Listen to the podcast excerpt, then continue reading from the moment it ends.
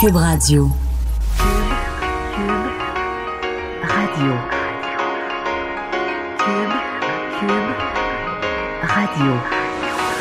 Le retour de Mario Dumont. Deux heures d'info.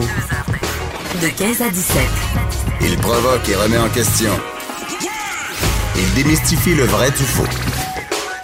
Mario Dumont et Vincent Dessureau. Le retour de Mario Dumont. Et bienvenue tout le monde. Nous voici réunis pour les deux prochaines heures pour vous résumer cette journée en actualité. Il s'est passé pas mal euh, de choses. On va évidemment vous parler de la fin de cette grève au CN, mais tout n'est pas réglé euh, instantanément.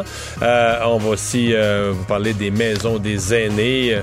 Les gens de mon âge, des gens autour de 50 ans, on ne sait pas si on a le droit de rêver à ça pour nos vieux jours. Mais je vous dis tout de suite, euh, parce qu'au cours des prochaines semaines, Vincent euh, Dessureau sera absent. Je vous l'ai dit hier, il est euh, en vacances.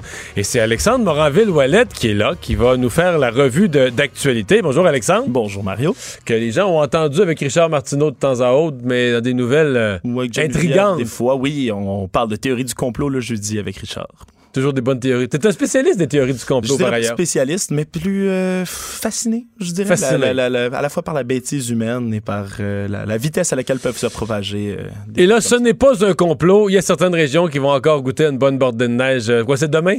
Oui, on annonce quand même une importante dépression, les crises de s'abattre sur certaines euh, régions du Québec. On parle entre 15 et 25 cm de neige pour euh, l'Abitibi-Témiscamingue, la Mauricie, Mont-Laurier, la Tuque, Haute-Gatineau, le parc du Mont-Tremblant, Pontiac, Parent et même la réserve faunique de la Vérandrie. Donc, euh, ça va tomber là quand même. Mais c'est moins gros que parce que hier, avant hier, on laissait entendre euh, plus, de régi- plus de neige sur plus de régions. Ben, il y avait eu un bulletin météorologique spécial fait d'ailleurs par Environnement Canada, mais là, c'est revu un tantinet à la baisse. Là. Puis à Montréal, là, ça va juste être nuageux, 40 de probabilité d'averse. Euh, ça risque peut-être de se changer en neige en fin de journée, mais il va y avoir quand même un maximum de 7 degrés là, dans la journée. Alors, donc, c'est pas la tempête et c'est pas la plus grave nouvelle du jour parce que la plus grave nouvelle du jour, c'est sur la Grande Allée à Québec qu'elle a été annoncée. oui, Mario, tout à l'heure, tu m'as parlé là, de ton désarroi, hein, je crois, là, fa- face à ce Ashton, hein, le Ashton mythique, euh, qui faisait partie là, du paysage de la, la vie nocturne, le nightlife. Je sais même pas depuis quelle année, depuis c'est un, c'est un Ashton qui est là depuis, en tout cas, moi, depuis Ben, toujours, euh, tout le temps que j'ai siégé au Parlement, il y avait un Ashton sur Grande Allée. Ouais, depuis- Et, et je l'ai encouragé. Ben oui, j'imagine. T'es allé souvent, Mario? Quand même. C'est juste que ça dépend. Quand tu sièges l'après-midi, c'est un projet de loi plate. Une poutine, c'est rough, là. Ça se peut que tu aies la, la paupière lourde. Et comment tu, tu la prends comment, toi, ta poutine chez Ashton, euh, Mario? Euh, moi, c'était le, le dulton. Donc, c'est celle avec la viande hachée et épicée, là. Ah, ben voilà. Mm. Puis t'es pas le seul d'ailleurs parce que Sol Zanetti, hein, lui, a écrit sur Twitter Je me souviendrai toujours de toi, légendaire Ashton, Grande Vallée. Je l'ai probablement plus fréquenté de nuit que de jour. Je garderai toujours un souvenir de satisfaction pas mal dur à battre d'une bonne poutine en fin de soirée. Repose en paix. Je suis déjà allé de nuit aussi, par exemple. Oui. Mais deux jours, mais deux jours, c'est ce qui était le, le plus le fun, c'était de sortir le par- du Parlement pour aller manger quand il faisait moins 30. Ah, oui, c'est vrai. Puis ils, ils vantent un tout petit peu. Hein, oui, mais je me souviens pas. Non, m'abuse. ça, c'est le que rabais. C'est le rabais. Ah, il y a un rabais de comment, ça marche le mois de février? Je pense que dès que c'est en bas de moins 15, moins 10 ou moins 15, il, il t'enlève la température. Mettons que c'est moins 30, là, ben, il t'enlève moins 30 Ah, Moi, mais- j'adore les, j'adore les, les économies. Écoute, malheureusement, je pourrais jamais remplacer Vincent comme gars de Québec. hein. Non, je suis non, originaire ici de Montréal, alors je suis pas. Euh, T'es pas spécialiste du Je suis pas Ashton. le spécialiste du Ashton, mais tout ça pour Mais disons qu'aujourd'hui, sur les réseaux sociaux, pas juste à Québec, je pense que même les gens qui sont, qui sont allés euh, virer d'un bar à Québec quelquefois dans leur vie ont souligné la fermeture du Ashton. Et c'est pas. euh, c'est pas l'insuccès, c'est pas la chaîne, c'est plutôt, on dirait, j'ai cru comprendre, le succès des restaurants à côté, d'ailleurs, qui était l'atelier, qui est vraiment très bon, qui, qui vont prendre tout l'espace, puis qui vont acheter tout le building. puis- Ouais, la clientèle des restaurants de la Grande Allée qui rechercherait essentiellement de l'ambiance, qu'on dirait. Alors, euh, c'est le, le- le fondateur là, de la chaîne de restaurants, le Ashton Leblon. je veux pas les relancer, là, mais à 3 h du matin, au Ashton de la Grande Allée, il y avait d'ambiance. Des fois trop. Ouais, ouais, ben c'est c'est d'ailleurs ce qu'il disait là, le monsieur monsieur Leblon là, qui expliquait que le DAG avant le fameux Dagobert hein, qui était ouvert 7 jours sur 7 jusqu'à 3 heures du matin, maintenant il ouvre seulement les vendredis et samedis soirs, ça a pas aidé. Il dit que les volumes de nuit sont de moins en moins importants puis que les volumes de jour ne sont plus suffisants. Alors c'est pourquoi ils vont mettre euh, la clé sous la porte. Je vais finir avec un proverbe. Il faut finir un sujet grave comme ça en sagesse. Je sais plus ce que c'était. Bien dit. C'est résumé. Ça vient résumer l'ensemble du drame. Bon, alors, passons aux choses plus sérieuses. Euh, maison pour aînés, c'était, on appelle ça une sorte de grand projet, un grand rêve peut-être pour d'autres. Euh, Marguerite Blais, qui, quand elle s'était lancée en politique, relancée en politique avec la CAQ, avait dit, moi, j'y vais pour ça, pour les aînés. Mais là, aujourd'hui, elle a eu l'occasion de détailler le plan de, on va dire, le, plan de mise en œuvre de ces maisons des aînés. Ben oui, tu l'as dit, un projet fort hein, de la CAQ. On parle là, maintenant là, d'unités de 12 chambres euh, chacune qui vont s'adapter, s'organiser autour d'espaces extérieurs. C'est des chambres qui vont être toutes climatisées selon ce qu'on explique, qui vont toutes avoir leur propre douche, leur propre bain adapté également euh, pour donner plus d'intimité aux locataires, euh, des espaces communs qui sont faits pour que les proches puissent visiter. En tout, on va parler de 2600 nouvelles places en maison des aînés, bien ainsi que la rénovation et la reconstruction de 2500 places en CHSLD. Euh, des grands projets qui vont totaliser un coût d'environ 2,6 milliards de dollars qu'on évalue. Euh, il y a deux types hein, de ce qu'on parle. Il y aurait les maisons des aînés qui vont accueillir des aînés en perte d'autonomie modérée qui vont être accompagnés jusqu'à une perte d'autonomie majeure. Puis il y aura les maisons alternatives qui vont permettre d'accueillir, eux autres, on parle d'une clientèle adulte, euh, des moins de 65 ans qui ont des besoins dits spécifiques. Ouais. Et euh, en fait, c'est. On peut pas être contre ça quand tu regardes les images. Là, tu compares avec ce qu'on a connu des CHSLD. Puis il faut dire que dans. Tu sais, tout a un historique dans la vie. Les CHSLD, puis là, je pense entre autres aux régions, peut-être encore plus qu'aux grandes villes. Tu sais, mettons à Rivière-du-Loup, le premier CHSLD, qu'est-ce que c'était, là? C'était le vieil hôpital. Puis là, je dis Rivière-du-Loup, mais convaincu que les gens qui nous écoutent dans toutes sortes d'autres villes de grosseur, un peu plus grosses, un peu plus petites, parce que dans les années 70, il y a eu l'assurance maladie, puis on a développé le système de santé, dans beaucoup de régions, on a construit des nouveaux hôpitaux. C'est années 60-70. Fait que le vieil hôpital est devenu le foyer de vieux, qui au fil des années, avec des personnes âgées de plus en plus en perte d'autonomie, c'est devenu euh, le CHSLD. Ben, arrange ça de toi et bord, même si tu as rénové un peu, ça reste un vieil édifice pas climatisé, euh, pas facile, une fois que c'est pas climatisé, installer tout un nouveau système de ventilation, ça coûte des fortunes et demie. Donc, C'est pour ça que quand tu compares ça avec euh, la nouvelle maison des aînés, avec euh, jardin intérieur, puis de la verdure, puis des chambres plus grandes, tu te dis, ouais, c'est tout un passage, mais est-ce qu'on va... Euh, La question, c'est si moi j'avais 85 ans aujourd'hui, là, Mm. j'aurais peur qu'on me sacrifie pour préparer quelque chose de mieux pour la prochaine génération. Là, moi, si je regarde ça, je trouve ça, je dirais, c'est parfait. Moi, quand je vais arriver vieux, on va avoir des bien meilleures maisons des aînés. Mais si j'avais aujourd'hui un certain âge, je me dirais, ouais, c'est. C'est quoi qu'on est en train de faire? On est en train de dire, regarde, là, les, les CHSLD, il n'y a plus rien à faire avec ça. On les sacrifie, actuels, on les sacrifie, puis on fait le minimum, là. Euh, on, va, on va les servir des petits repas, puis on va faire le minimum, puis on investit pour l'avenir, pour les bébés boomers. Et je suis convaincu qu'il y a des personnes âgées qui vont avoir peur de ça, qui vont dire, Hey, c'est bien beau, mais nous autres, on connaîtra pas ça, là. me sacrifier dans la transition un peu. D'ailleurs, on parle là le, le délai. Euh, les nouvelles places devraient être ouvertes d'ici 2022. Qu'on dit par contre pour ce qui est de la rénovation puis la reconstruction des bâtiments existants, euh, il n'y a pas d'échéancier encore. Faut dire que c'est un pari quand même audacieux là euh, que, que dans lequel s'engage Madame Marguerite Blais, euh, parce qu'il faut trouver du personnel nécessaire quand même En là, plus. euh, en de pénurie actuelle d'effectifs. D'ailleurs, il y avait la, la, la, la, porte-parole de l'opposition officielle, Monique Sauvé, en matière de proches aidants et d'aînés, qui a euh, soulevé quelques doutes plus tôt aujourd'hui. On peut l'écouter. Quels sont les critères et, et sur quelle base sont-ils? La ministre nous a clairement dit comment avaient été choisis les lieux des maisons des aînés, elle a expliqué, mais pour le reste, on n'en sait absolument rien. Alors, est-ce qu'il va y avoir une loterie là autour de ça, puis on va choisir selon certains critères? Moi, euh, je me soucie des soins qui seront donnés aux aînés. Il faut avoir des critères justes et des critères appuyés. Et ça, j'ai pas vu ça ce matin. Ouais. Parce que, tu sais, un des pièges quand tu es dans l'opposition puis qu'un nouveau concept est mis de l'avant comme ça, souvent au niveau global, tu vas dire Ah, euh, maison des aînés, on s'occupe pas des CHSLD actuels, est-ce qu'on va avoir les budgets pour ça, est-ce qu'on va avoir les ressources humaines? Fait qu'en chambre, tu chiales. Puis par en arrière, les députés, eux, localement, là, dans leur comté, en tant que député de comté, là, mettons le député libéral, là, Ouais. mais là, lui, il se fait dire, euh, se fait rencontrer par le maire, puis par les conseillers municipaux, puis par les clubs d'âge d'or. Ben, on en veut une, tu comprends? Je donne cet exemple-là, mais c'est vrai de plein d'autres affaires qui sont arrivées dans le passé, des réformes, les CPE, les n'importe quoi. Là, tu as un débat, on va dire, philosophique, puis tu peux dire c'est pas la bonne chose à faire. Mais une fois que le gouvernement est élu, lui, c'est ça qui fait des maisons des aînés. Là. Les gens qui voient les images à la TV, parce qu'ils vont pas en vouloir, fait qu'ils vont aller voir leur député, libéral, ou peu importe, ou péquiste, ou solidaire, puis ils vont dire Hey, faut qu'on aille ça dans le comté, là. Fait que là, tu te retrouves, tu sais, le chef de l'opposition se lève en chambre, fait un gros plaidoyer, attention, tatati tatata. Puis là, il se fait répondre, mais c'est drôle parce qu'on a trois lettres provenant de, députés de circonscription de votre parti qui disent qu'ils en veulent dans leur comté. Ça a l'air pas si pire. Fait que c'est toujours la difficulté des.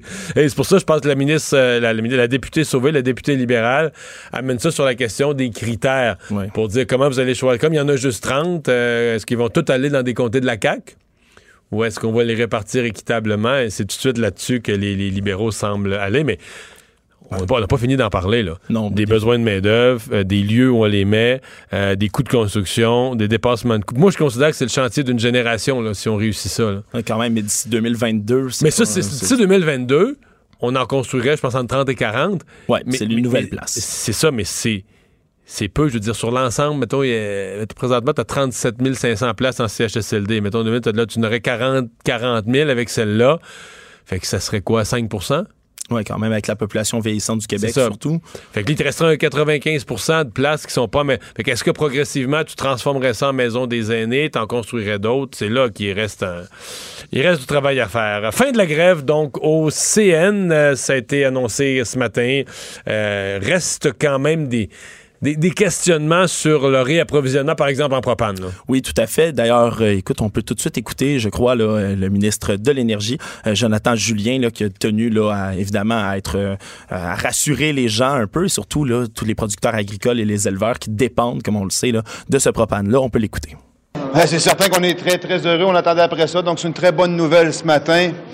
Déjà, là, suite à la nouvelle, on travaillait avec euh, l'ensemble des distributeurs de propane, avec l'Association québécoise du propane, pour justement la phase de rétablissement. Déjà, en réalité, euh, on va augmenter les volumes dès aujourd'hui pour les éléments les plus critiques dans le volet agricole grain. Et on pense que le rétablissement complet de, la chaîne d'approvisionnement devrait se faire d'ici 3 à 4 jours. On avait encore suffisamment de, de stock, de volume pour faire face jusqu'à dimanche. Donc, on a demandé aux distributeurs, et ils conviennent avec nous, de relâcher un peu euh, la situation pour permettre euh, des volumes qui soient distribués au, au milieu agricole critique.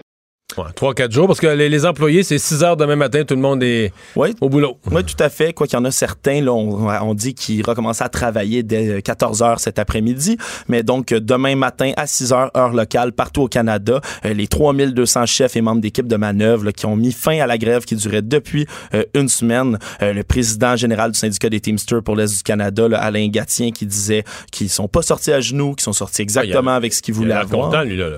Ouais, ouais, Vraiment mais- content, là. Il y en a la plupart là, qui, qui se sont réunis avaient l'air très heureux. faut dire tout de même que les détails de l'entente n'ont pas été divulgués au public afin justement que les membres puissent reprendre connaissance là, de cette, euh, des nouveaux critères de cette entente et qu'ils puissent voter. Hein, un vote qui devrait être connu d'ici euh, le résultat de ce vote-là connu dans les huit prochaines semaines. C'est quand même un long délai. Ouais, ben, ils se laissent le temps de consulter leurs membres. Mais tout ça, mais en tout cas, si- on se fie à l'enthousiasme des représentants syndicaux, ils ont l'air à penser qu'ils ont obtenu assez de gains qu'il n'y aura pas de problème à passer Ouais. ça parmi leurs membres. Ça laissé quand même un questionnement au Québec sur notre. Ben, quelque chose qu'on connaissait pas vraiment, notre espèce de dépendance au propane. Euh, Est-ce que, euh, même à la limite, je dirais, dans la politique énergétique du Québec, de pas avoir de plan B en matière de propane, quitte à avoir un approvisionnement par camion en venant des États-Unis, je sais pas quoi, peu importe, mais d'être aussi dépendant d'une source d'énergie, puis qu'en quelques jours, les, les réserves sont pas grosses, les réservoirs sont pas gros, donc euh, en quelques jours, tu peux te retrouver que les, les- petits animaux vont mourir dans les, euh, dans les élevages, euh, on peut plus sécher le grain, et, des- les, camions de livraison. Il m'est apparu qu'on était quand même... euh, tu sais, pas beaucoup de plan B là, en, matière de, en matière de propane. Est-ce que dans le milieu de l'agriculture, toi Mario, qui connais quand même bien le, le domaine, est-ce que c'est un milieu dans lequel on, Ben, on on avait- connaît la dépendance au propane? Pas vraiment, mais ça s'était jamais arrivé. J'avais littéralement aucune idée. C'est Non, certain que non j'ai grandi Mais non, en mais ville, je, savais que ça en utilisait, là, puis- mais j'aurais jamais pensé que.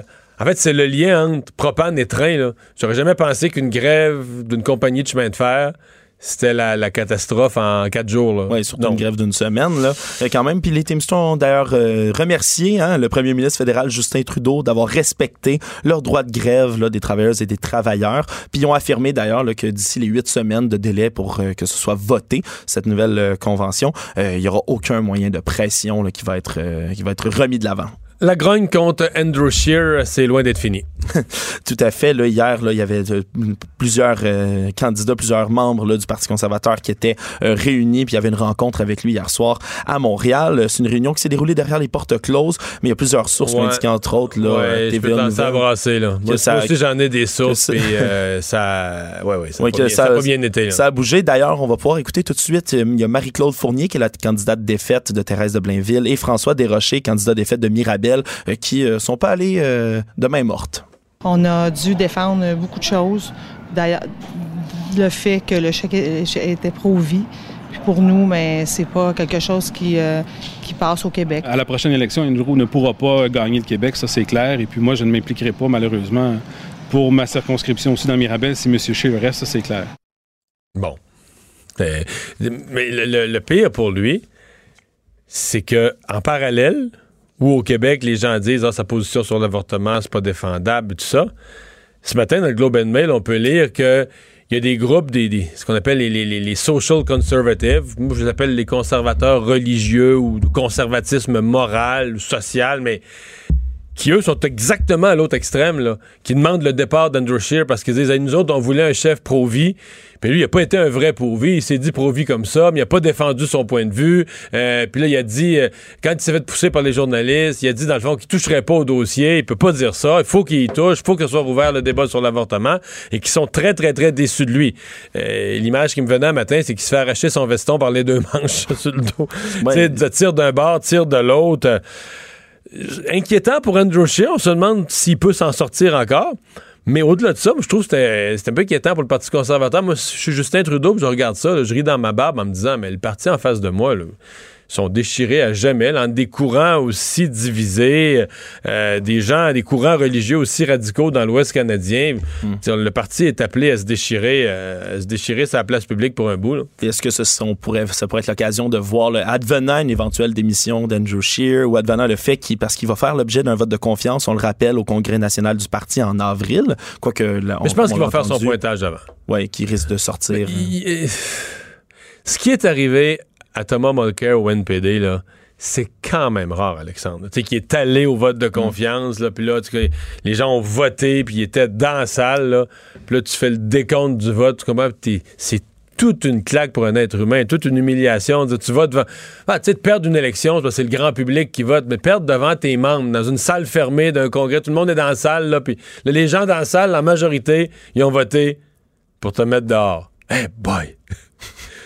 C'est quelque chose, là. Puis advenant une éventuelle course à une nouvelle chefferie, est-ce qu'on pourrait voir cette, euh, cette division-là, Certain. cette déchirure-là? Il pourrait avoir des candidats. Certain, là, parce hein. qu'à mon avis, à mon avis, là, les conservateurs du Québec et de l'Ontario vont partir avec l'idée là, que ça prend un candidat qui est complètement dehors de ça. là. Tu comprends? Qui est pas poussé par les mouvements religieux, qui est pas du tout dans ces histoires-là, que ça, qui va parler, qui va être un conservateur économique. Donc, il va parler de saine gestion des, des- de l'argent public, qui va parler de taxes bases, de, de- de- PME, des affaires de conservateurs économiques, puis qui ne sont pas du tout intéressés par l'autre bout.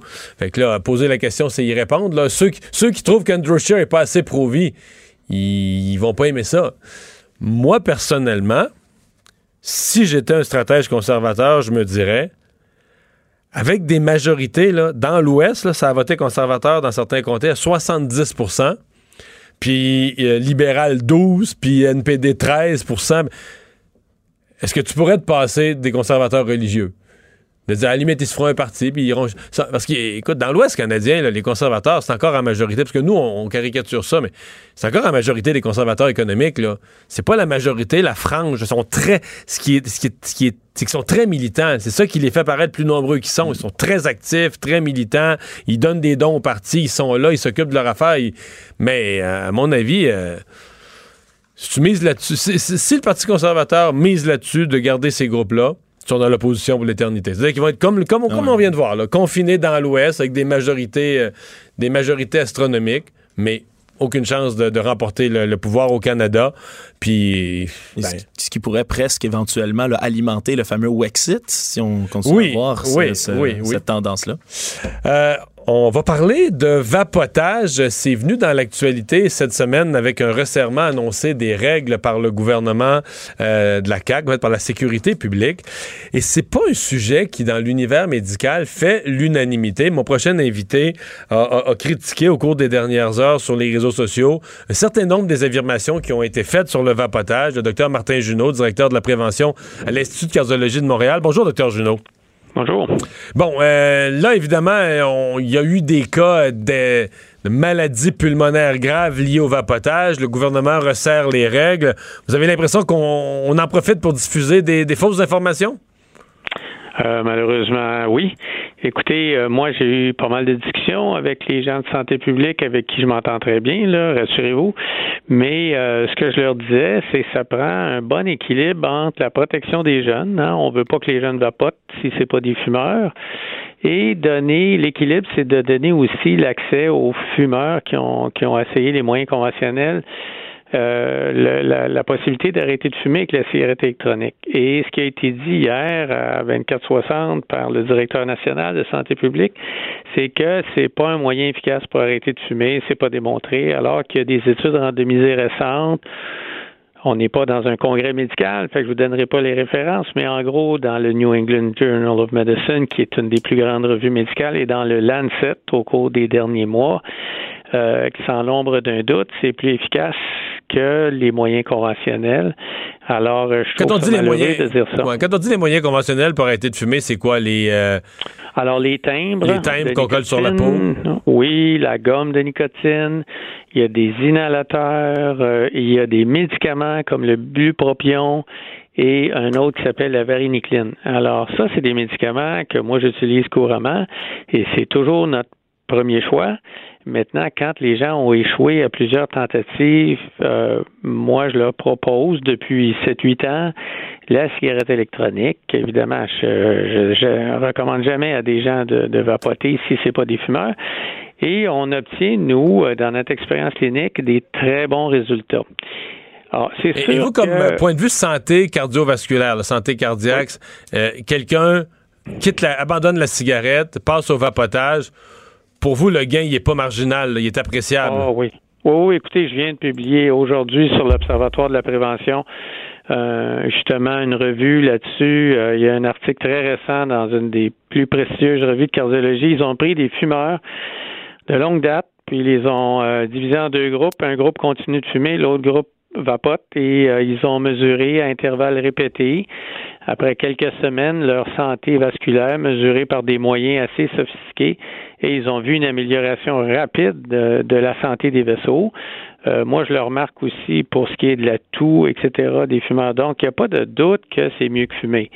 C'est pas idéal. On le dit toujours, le mieux, c'est l'air pur. Mais à choisir entre fumer du tabac et vapoter, euh, la plupart des experts sérieux considèrent que c'est mieux de vapoter. Bon, hmm. ce qu'on a vu aux États-Unis, ceci dit, des cas de maladies très graves liées au vapotage de THC dans de l'huile mélangée avec l'acétate de vitamine E acheté sur le marché noir. On parle pas de la même bébite pantoute, là. On parle de choses achetées totalement illégales. Et même le CDC. Où, l'acheteur prend un risque. Je veux dire, quand tu achètes ah, euh, quelque chose sur Internet qui n'est pas approuvé par aucune autorité de santé, euh, bon, je sais que les jeunes font ça, prendre des risques, mais dans ce cas-ci, c'est clairement le cas. C'est un peu extrême. Et alors, euh, ce que je répète tout le temps, moi, à mes patients, puis au public en général, c'est n'achetez jamais rien sur Internet qui est illégal aller dans des boutiques qui ont pignon sur rue, aller même au dépanneur. Il y a des, en général, ce qui est vendu là, même si c'est pas vérifié chaque fois par Santé Canada, c'est toujours bien pas des produits de marché noir illégaux et évidemment, vous aurez jamais de THC dans de l'huile de vitamine E euh, au, au, marché du coin. Là. Ça, ça se trouve seulement sur des sites complètement illégaux. Alors, on a eu deux, trois cas au Canada. Le dernier qui a fait beaucoup de bruit à London, euh, euh, c'était un, un utilisateur intensif de vapotage de THC. Sa, mère l'a bien expliqué, c'est rapporté dans l'article. Alors, je pense que le message, il faut le recentrer, là. Ne pas vapoter ces produits-là, euh, jamais.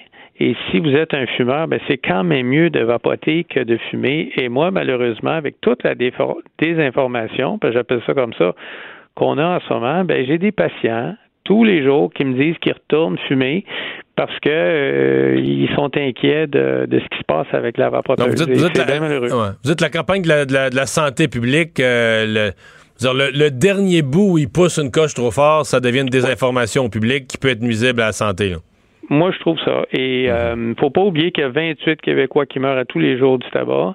Un tiers des lits d'hôpitaux au Québec sont probablement utilisés par des gens qui euh, sont victimes d'une maladie liée au tabac. Donc, c'est quand même un enjeu public épouvantable, de santé publique épouvantable, le tabagisme.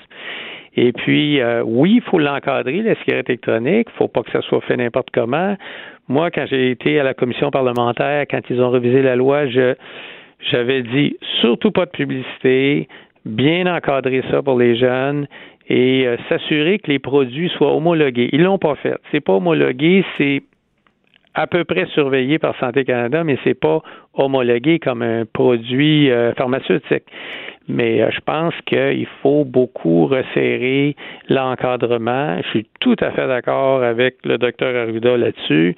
Il faut faire une mise au point. Il faut que tous les acteurs là se, parlent et soient d'accord, mais il faut pas exagérer non plus. Puis euh, d'ailleurs, il le dit, il veut pas la bannir, hein, mais il veut l'encadrer. Là-dessus, je suis d'accord. Docteur Junot, votre message est très clair. Merci de nous avoir parlé. Le retour de Mario Dumont. Pour nous rejoindre en studio. Studio à commercial cube.radio. Appelez ou textez. 187 cube radio. 1877 827 2346. On est de retour, euh, Alexandre, dans l'actualité. Le dossier des signes religieux de la loi 21 qui, de différentes façons, revient dans l'actualité aujourd'hui. Oui, tout d'abord, le plus tôt ce matin, hein, c'est le Conseil national des musulmans canadiens euh, qui va contester encore une fois là, devant la Cour d'appel la loi 21 sur les signes religieux.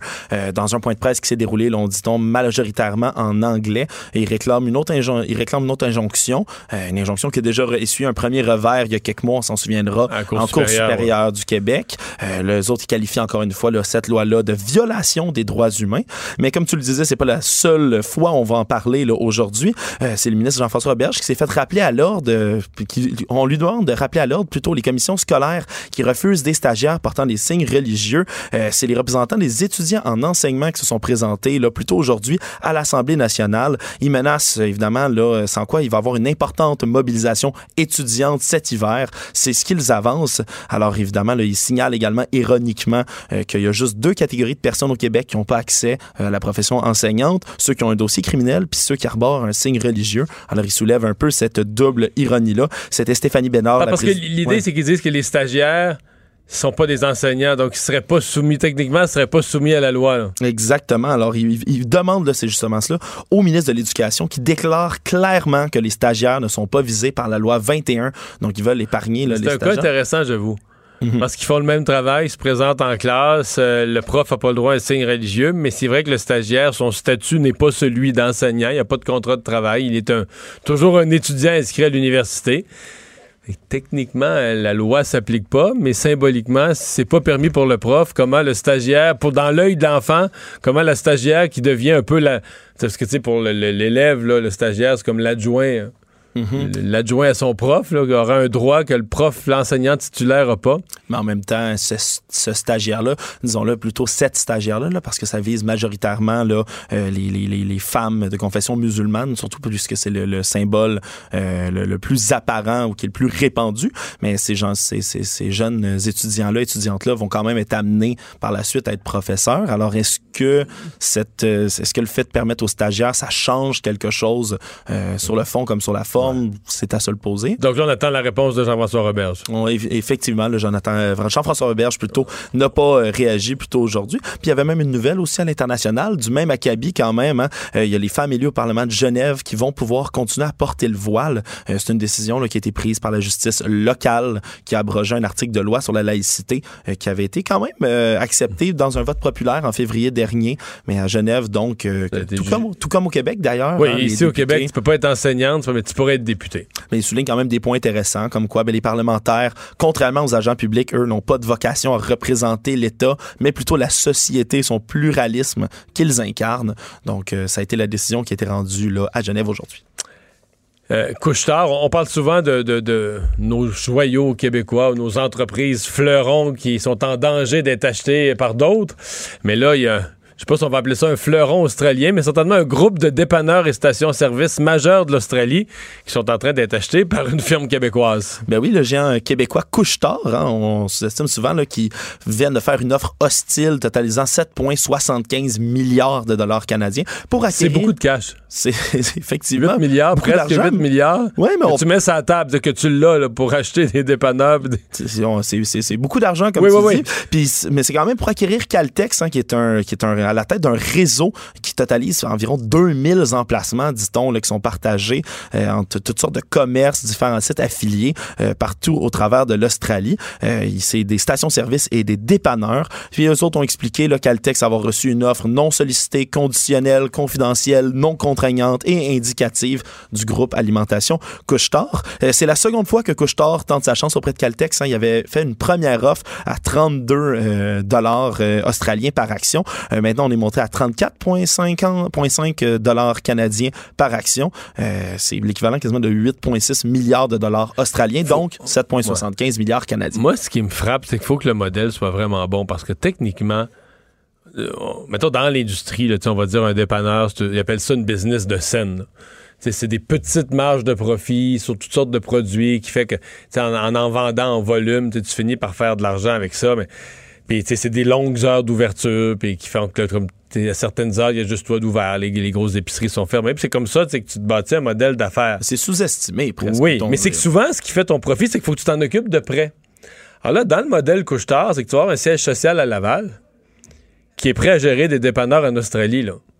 Je veux dire, t'es à 28 heures d'avion si tu pognes les bonnes connexions. T'es vraiment, vraiment, t'es à l'autre bout du monde.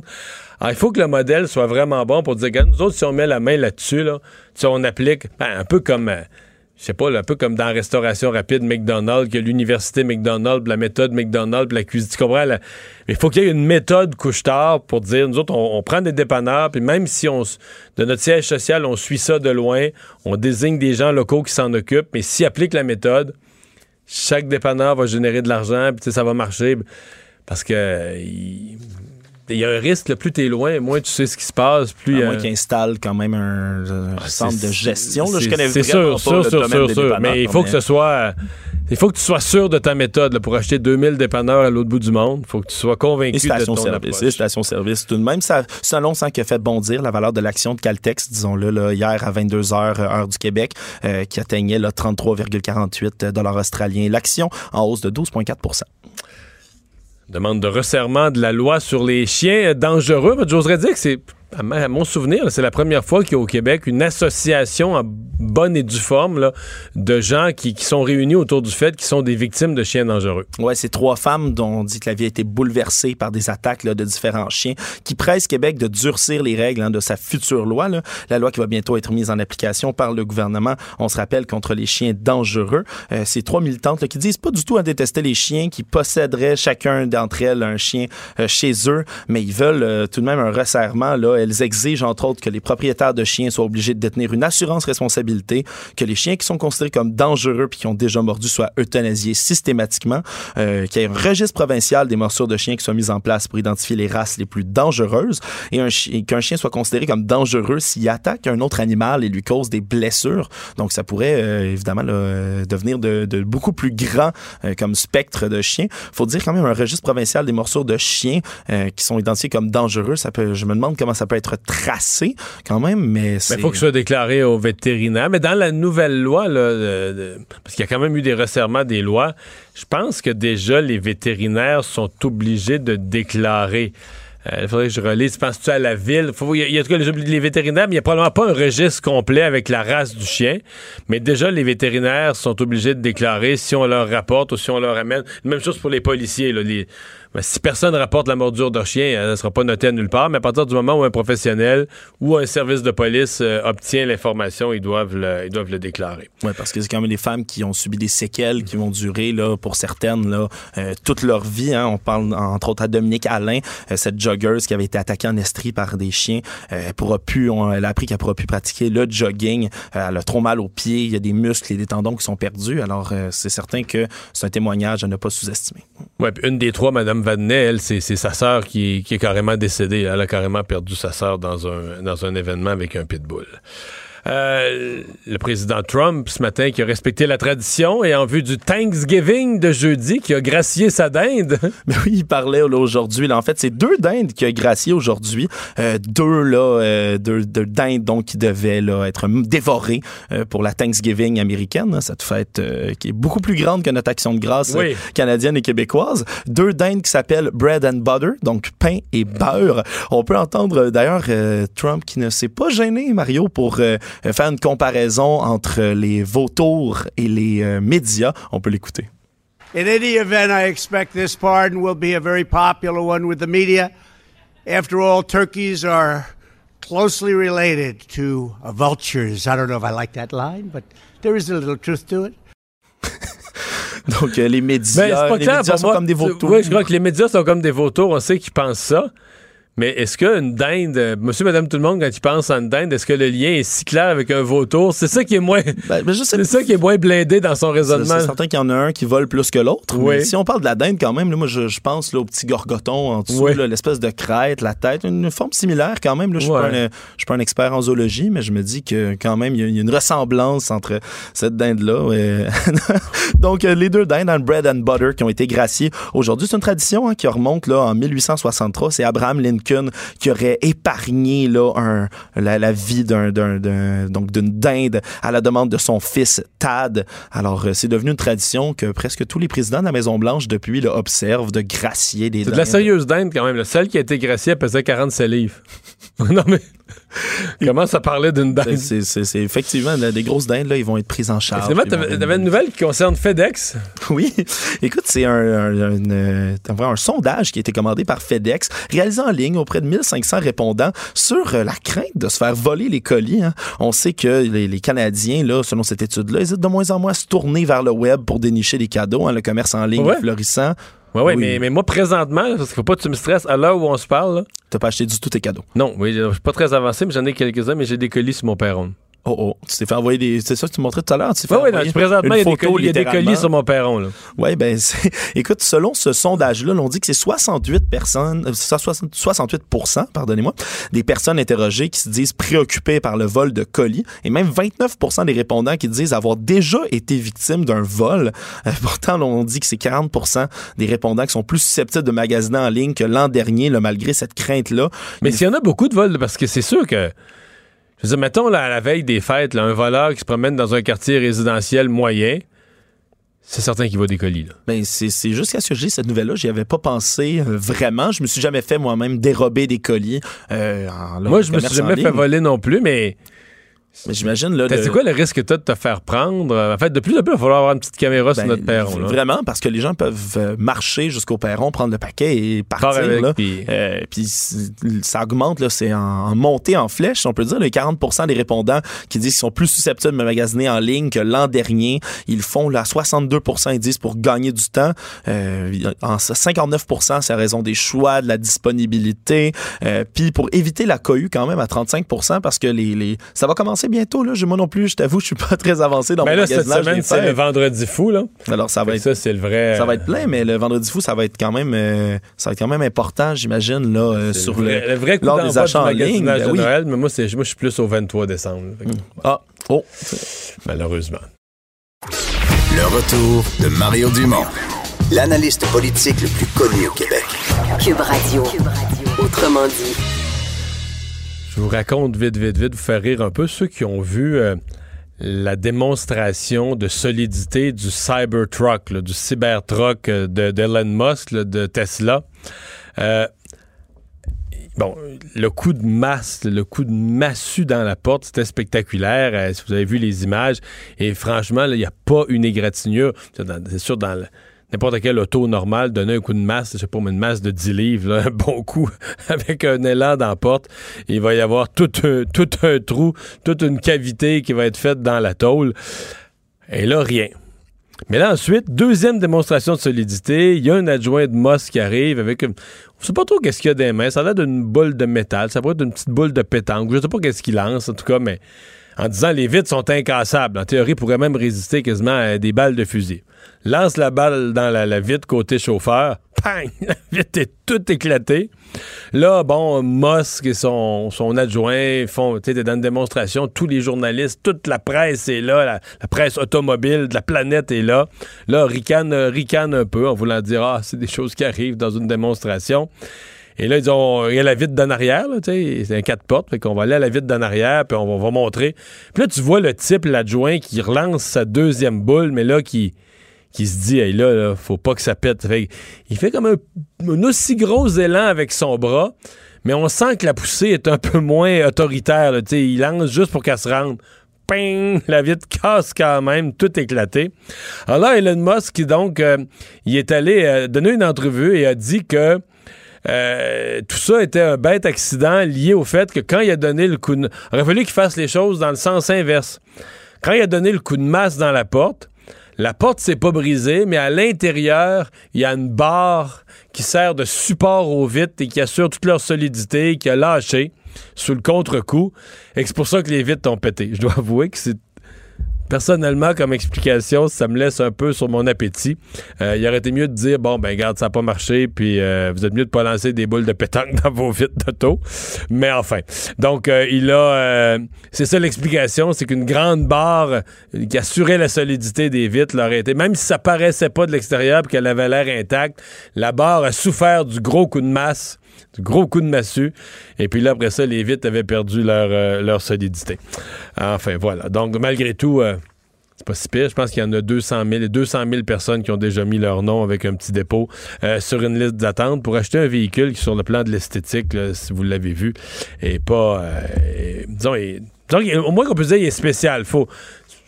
Ça peut, être, ça peut être parce que t'aimes flasher. là. C'est sûr que tu passeras pas inaperçu puis tes voisins vont savoir que t'as une Tesla.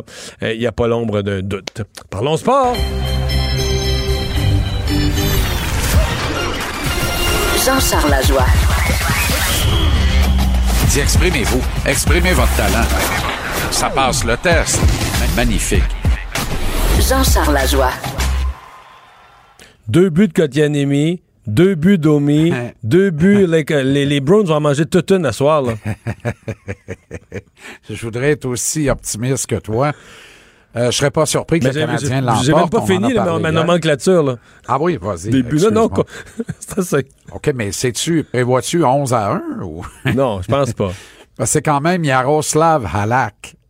je dis ça et je dis rien, là. Mais c'est un duel entre Halak et Price. Ça, c'est rien pour ralentir la plèbe, là. Ouais. Ouais, ouais. Ça fait jaser. Un duel Halak et Price, là, et tabarouette que le monde jase. Le monde aime ça. Alors, Halak et Price, euh, ce soir, se font face. Patrice Bergeron n'a même pas fait le voyage. Alors, ne vient pas rendre une petite visite à ses concitoyens du Québec et de l'Ontario également parce que les Bruins seront à Ottawa demain contre les sénateurs. Bergeron ne jouera aucun des deux matchs. L'état de santé de Bergeron, d'ailleurs, m'inquiète un peu, mais il a joué les deux matchs précédents, s'était absenté pendant deux matchs. Qu'est-ce qu'il est revenu en jouer deux, puis là, il repart pour deux matchs d'absence. Et le dernier match qu'il a joué, il y a quatre mentions d'assistance dans une victoire de 5-4. Mais est-ce qu'on sait ce qu'il y a? euh, C'est-tu un haut du corps, bas du corps ou on a un peu plus de précision? Excellente question. On n'est pas très loquace de ce côté-là. On n'est pas très loquace de ce côté-là. Moi, j'ai l'impression qu'il y a beaucoup de prévention dans ce congé. Il n'y a pas bien ben de péril pour les Bruins dans ce voyage dans l'Est canadien. Euh, Montréal ce soir et Ottawa demain. Euh, Boston a assez de talent, assez de profondeur et joue assez bien pour penser ramasser les quatre points sans Patrice Bergeron dans l'alignement.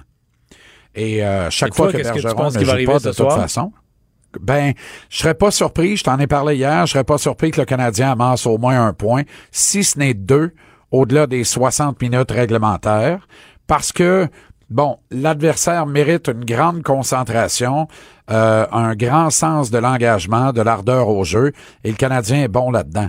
Autrement dit, quand c'est le temps de, de, de vraiment se, se focaliser, se concentrer et en donner comme si c'était un match sans lendemain, ben, au coude à coude, le Canadien peut se tirer d'affaire. Mais à ce moment-ci de la saison particulièrement, parce que si le Canadien décide de jouer un match au-delà de ses extraordinaires capacités, Ben, honnêtement, euh, Mario, euh, à ce temps-ci de l'année, une fois sur deux, il peut battre une des meilleures équipes de la Ligue nationale. On l'a vu à Washington. Alors, pourquoi pas le Boston ce soir? Mais ça Euh, devrait- serait un ça- formidable après quatre défaites de suite. Ça a raison d'être un, un- un bon match. Et j'y sais, j'ai vu le commentaire de, de ton collègue à TVA Sport, euh, Louis-Jean, mais en même temps qui dit quelque chose qu'on voit là, avec nos yeux. là. Euh, le fait que Yasperi Kotkanemi a plus de fun à jouer. Là, a, pu, a perdu le plaisir de jouer. Puis je vais te dire, je sais que tu es sévère avec Claude Julien quant à son, son attitude par rapport aux jeunes, son utilisation des jeunes, mais plus que l'utilisation, son attitude par rapport aux jeunes. Puis je me disais, faut être mauvais en batèche. là. Quand on repense au sourire de, de ce jeune joueur-là l'année passée, pour y avoir fait perdre le plaisir de jouer, c'est pourri. C'est terrible. raison. T'as tout à fait raison. Euh, c'est vrai que Kotkaniemi a perdu le sourire et a perdu le plaisir de jouer, mais c'est vrai aussi qu'il n'est pas le seul responsable de ça. Tu sais, dans cette foulée-là, là, quand Kotkaniemi a plus de fun, posons-nous la question, pourquoi il n'y a plus de plaisir? Parce qu'on lui a enlevé ce plaisir-là. Parce que tranquillement, pas vite, on l'a tassé dans un coin. Facile pour Julien, après ça, de venir devant les médias et de dire il joue avec tellement peu de confiance. Ben oui, t'es-tu interrogé sur pourquoi il joue avec tellement peu de confiance? Tu comprends? C'est pernicieux l'attitude de Claude Julien avec les jeunes joueurs. Vraiment, là. Et euh, plus grand des respects pour ce que Claude Julien a accompli. C'est un homme bon, Claude Julien, un homme de famille, un père de famille, un gars respectable et respecté. Mais honnêtement, il a jamais su coacher les jeunes joueurs et c'est pas en train de commencer avec le Canadien de Montréal non plus.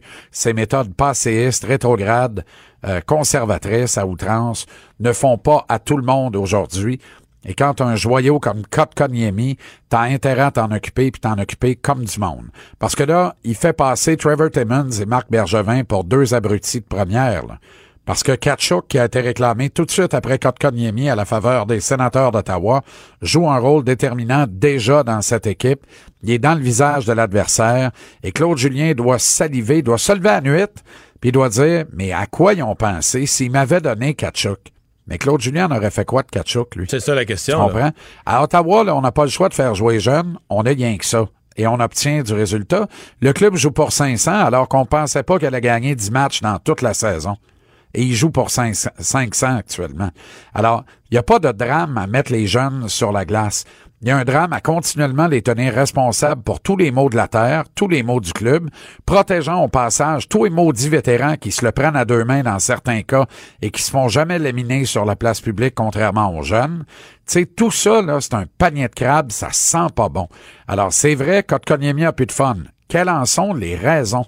Là, on est rendu là que quelques euh, quelques euh, rapporteurs officiels, on va le dire de même pour demeurer poli, nous sortent que dans les stats avancés, Kotkaniemi est parmi les pires joueurs de la ligue. Hey, sacrez-moi patience, là. Tu comprends?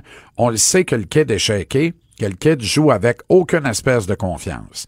À nous de lui en redonner. C'est le job du coach, de ses adjoints, puis c'est aussi le job du directeur général de botter le derrière de son coach, le ramasser par le colin un matin, puis dire écoute-moi bien, là, on s'en va à ma chaîne à café, c'est moi qui paye. Puis là, là, ouvre tes oreilles, j'ai affaire à toi, puis t'as intérêt à opérer, là. Parce que j'aime pas ce que je vois, puis on a toute l'air des maudits caves actuellement. C'est vrai, Mario? Ben oui. Honnêtement, tout le monde regarde ça et dit Ben voyons donc. Et si le Canadien avait repêché Kachuk? Ça, c'est l'ADN d'un vrai joueur de hockey dont on a besoin. Autrement dit, le Kotkaniemi, tout le monde est prêt à le chiffonner puis le mettre au recyclage ou à la poubelle. Ben, voyons donc. Il y a 19 ans. Il y a 19 ans. Puis là, il faudrait l'envoyer au championnat du monde de hockey junior avec la Finlande. Après ça, il faudrait l'envoyer avec le Rocket de Laval pour finir l'année. Je suis assommé. Il a joué toute la saison ici l'an dernier. Ben, voyons donc. Il allait pas si mal que ça jusqu'à ce que dans un voyage dans l'Ouest, Claude Julien décide de l'asseoir d'un gradin par rapport. Je le trouve fatigué. C'est à quoi Kotkaniemi avait répondu en riant qu'il se trouvait en pleine forme. Claude Julien aime pas ça. Pas le droit d'avoir de fun. On peut pas avoir de fun. Faut qu'on soit sa job. Ah oui, mais c'est quoi ce niaisage-là? Qu'est-ce que c'est que ce discours-là? On est où, là? On est en quelle année, en fait? Non, puis les joueurs de talent, à un moment donné, ils peuvent pas, ils peuvent pas avoir l'impression qu'ils sont, sont retenus puis qu'ils sont Ouais, surveillés, qu'il y a, a un élastique là- pogné après eux autres. Ouais. Mais Claude Julien, quand il jouait, là, et c'est le problème de bien des coachs anciens joueurs, ces gars-là, souvent, n'avaient pas beaucoup de talent quand ils jouaient. C'était le cas de Claude Julien. C'est un bien meilleur coach qu'il était un joueur de hockey. Fait que ces gars-là, là, les derniers qui vont comprendre, c'est les gars de talent. Parce qu'ils ont appris à mépriser, à les mépriser de bonheur dans leur carrière de joueur. Tu comprends? Fait que ça, je reviens toujours à la nature humaine. Et c'est même pas le conscient qui le fait, c'est le subconscient de ces gens-là qui agit. Tu comprends? Et là, ils disent, mais alors, qu'on le veuille ou non, le traitement est plus défavorable. C'est dans leur nature à ces gens-là de- d'agir de la sorte. Ils changeront pas. Claude Julien a gagné avec cette recette-là. Il va pas changer la recette euh, subitement là, en 2019 en disant « Ah, ben la game a changé. Hey, elle va-tu aller chez le diable, la game? Moi, je gagne 5 millions par année. J'ai un contrat garanti pour encore deux autres saisons à l'issue de l'actuelle. Écoute-moi bien, là, ça va marcher à ma manière ou ça va être l'autoroute, hein? Hey Jean-Charles, parle-moi de ce qui se passe avec euh, l'entraîneur des Flames de Calgary, Bill Peters, euh, Ouais. qui est. euh, on semble se demander même s'il va être derrière le banc pour le prochain match. Exact. C'est ce que Brad Treleving lui-même, qui est le directeur général des Flames, a avancé. La Ligue nationale, alors que Peters n'était pas congédié, contrairement à ce qu'a rapporté Sportsnet ce matin, euh, il n'était toujours pas congédié parce que l'enquête se poursuit, dit-on, du côté des Flames de Calgary. La Ligue nationale a quand même émis un communiqué utilisant le terme dégueulasse et inaccept- inacceptable et dégueulasse euh, pour qualifier ce qui se serait produit parce qu'il est question d'allégation.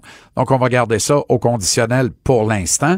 Mais là, il y a d'autres joueurs qui sont sortis Mais, publics. mais de quoi on parle? là? Des déclarations Alors, racistes à l'endroit d'un. Déclaration raciste, alors entraîneur-chef à Rockford dans la Ligue américaine.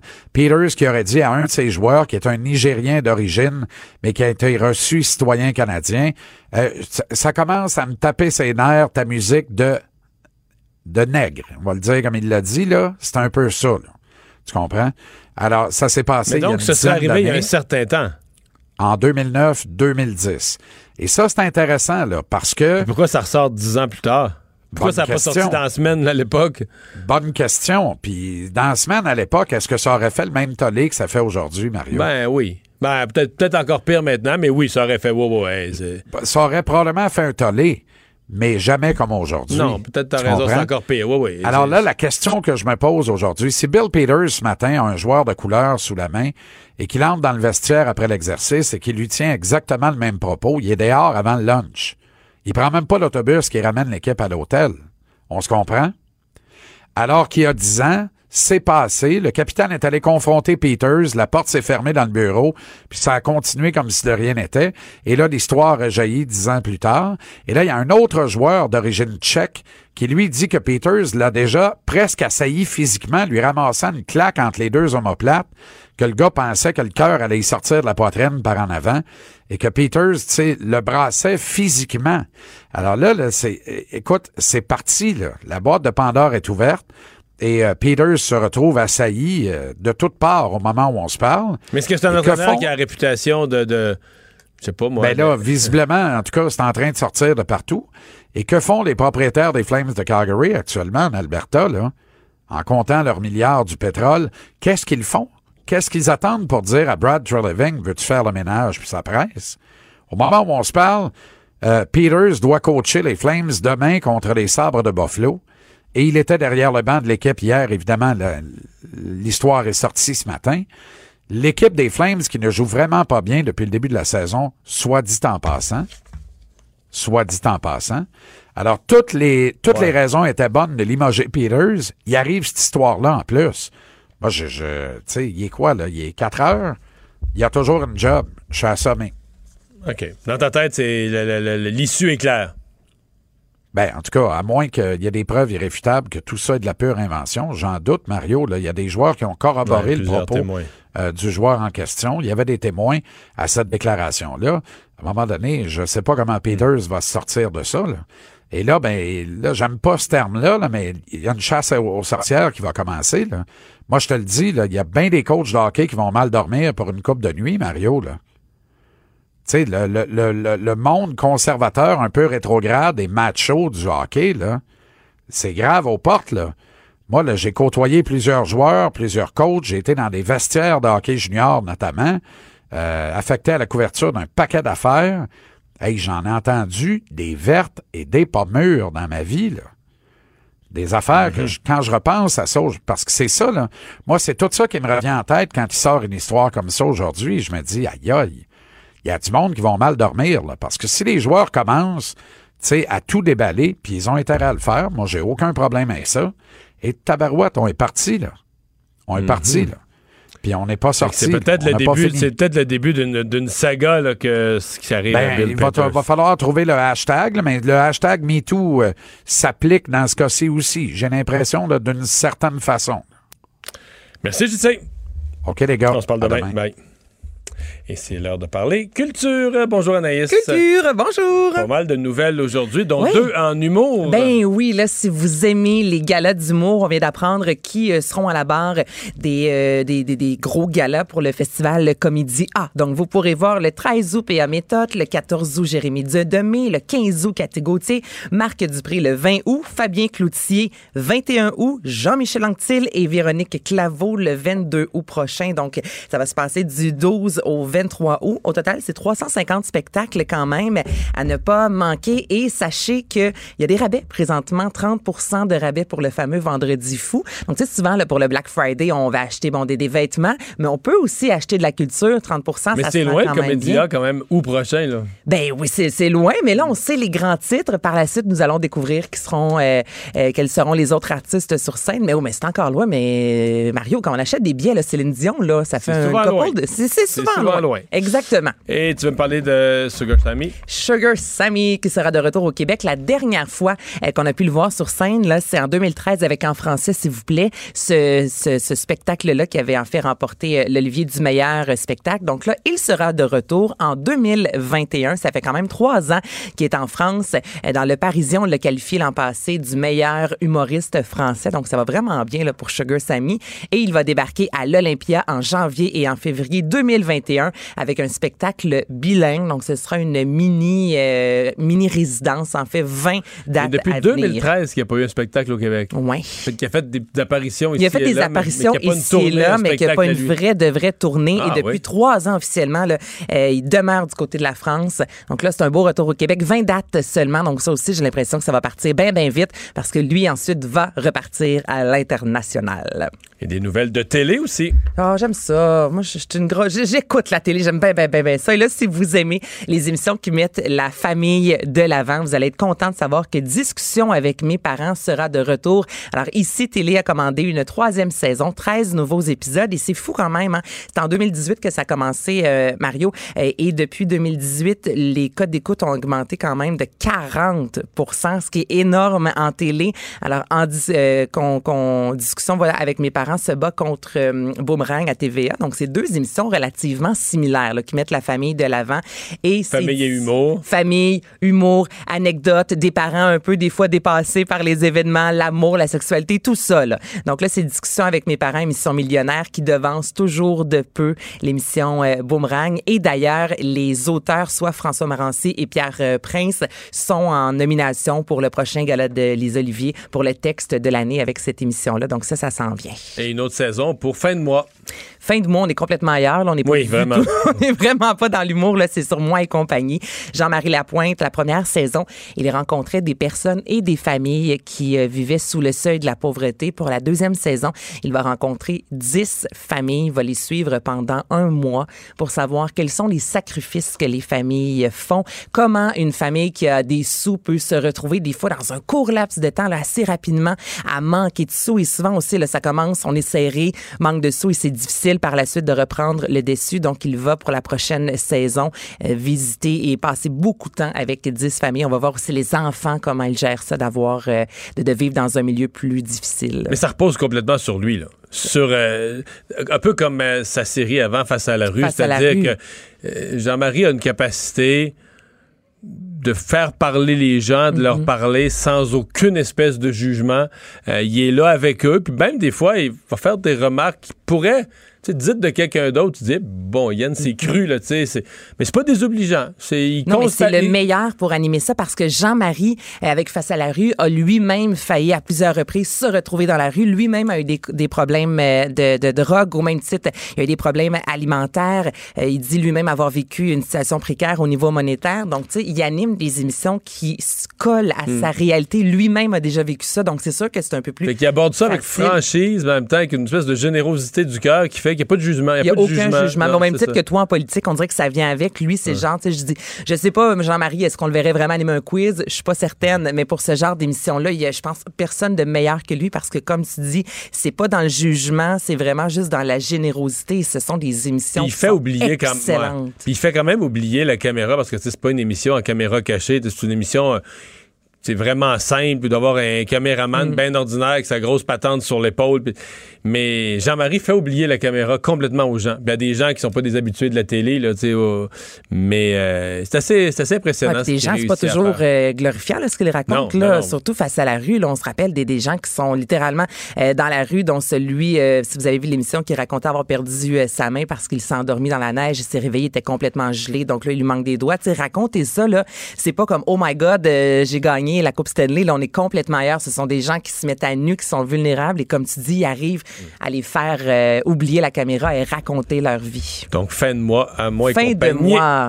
Et, euh, oui, parce que fin de mois, MOIS, à moi, à moi et compagnie. MOI. la virgule est importante. Et Xavier Dolan. Oui, Xavier Dolan. Donc, dimanche, il a été euh, récompensé. Il s'est vu remettre l'insigne d'officier de l'Ordre des arts et des lettres français. Ah oui? Il y a également, ouais, Jean-Marc Vallée qui a reçu ce bel honneur. Denis Villeneuve, mais là, je te dirais que ça vient de sortir. Là. Ah. Ça a pris comme quelques jours avant que ce soit officialisé, je te dirais, sur les médias sociaux notamment. Donc, on veut le remercier de faire la promotion du 7e art, de la culture. Et ce qui a été dit lors de cet événement-là, c'est vous abordez des sujets qui touchent des réalités sociales difficiles et souvent tabous, mais vous en tirez des scènes d'une puissance cinématographique telles qu'elles sont désormais mythiques. Et c'est vrai, on pense à des euh, films comme Mommy, donc Xavier Dolan qui met souvent de l'avant la communauté LGBT, euh, les problèmes mentaux. Donc, c'est vraiment une- un super de bel honneur pour ce cinéaste qui, qui est extraordinaire. Faut que je le dise. Merci Anaïs. Bienvenue. Le retour de Mario Dumont. Parce qu'il ne prend rien à la légère. Il ne pèse jamais ses mots. Cube Radio. Alors, entente euh, entre le CN et euh, ses employés, le syndicat des Teamsters qui les représentait, ça a été annoncé en milieu d'avant-midi. On va parler tout de suite avec André Lamontagne, le ministre québécois de l'Agriculture, des Pêcheries et de l'Alimentation. Bonjour, Monsieur Lamontagne. Bonjour, M. Dumont. Satisfait? Oui, très heureux. Très heureux. Il y a encore beaucoup de travail à faire, là, mais très heureux. Est-ce que euh, a une idée, je sais que votre collègue de l'énergie était là-dessus, là, des ressources naturelles, mais est-ce qu'on a une idée quand même du, nombre de jours qu'il va falloir pour, euh, disons, euh, rendre l'approvisionnement régulier, que tout le monde ait, du produit puis puisse en distribuer? Ben, la bonne nouvelle, c'est que déjà, là, à partir d'aujourd'hui, on a commencé à relâcher un peu, d'élever le, le plafond, si on veut, qu'on avait par rapport au rationnement. Fait que déjà, de mon côté, des producteurs de grains là, peuvent appeler leurs distributeurs, là, puis ils peuvent déjà commencer à se faire livrer à, à plusieurs endroits de. Parce que là, on est moins nerveux. Comme on sait qu'il s'en en vient, on est prêt à baisser un peu plus les, les- les réserves. Exactement, exactement. On avait des réserves jusqu'à dimanche, lundi, de ce que disait mon collègue, le ministre des Énergies. Là. Alors déjà, on peut commencer à écouler une partie de ces réserves-là. Puis ma compréhension, puis ce qu'il disait ce midi, c'est qu'on parlait de trois à quatre jours là, pour avoir rétabli, euh, rétabli la distribution normale. là. Euh, là, les producteurs agricoles vous ont rencontré, entre autres les producteurs dans les céréales et le grain ce matin en disant bon, cette affaire-là est réglée, mais c'était pas notre seul problème. Avant même de manquer de propane, on n'avait pas pu semer au printemps euh, parce que le printemps était horrible, a été pluvieux. La neige nous a pris euh, au début novembre alors que nos récoltes n'étaient pas toutes faites. On va réussir à en sauver. Mais en fait, ils viennent, de perdre quand même une semaine où ils ne pouvaient pas faire de séchage faute de propane. On ne sait pas ce qu'on va pouvoir récolter. Euh, Est-ce qu'on parle quand même d'une année en termes de, de compensation, d'assurance récolte, une année sans précédent, de perte sans précédent? Ben écoutez, on va établir les pertes là, quand toute les- la page va être tournée, si on veut. Là, mais ce matin, quand je les ai rencontrés, puis c'était une rencontre de, de- de travail, si on veut, j'avais le- les gens de la financière agricole qui étaient là. Moi, j'ai fait mettre sur pied déjà la semaine passée une cellule de crise là, de la financière. Fait que déjà, on avait de l'information. Euh, on a partagé ensemble tous les, les détails des différents programmes, là, parce qu'il n'y a pas juste un programme d'assurance récolte. Il y a plusieurs programmes qui vont se trouver à déclencher là, euh, de façon concurrente. Et puis, les, les producteurs étaient là, puis ont soumis euh, euh, des observations, voulait avoir des précisions, mettait des cas d'espèces et tout ça.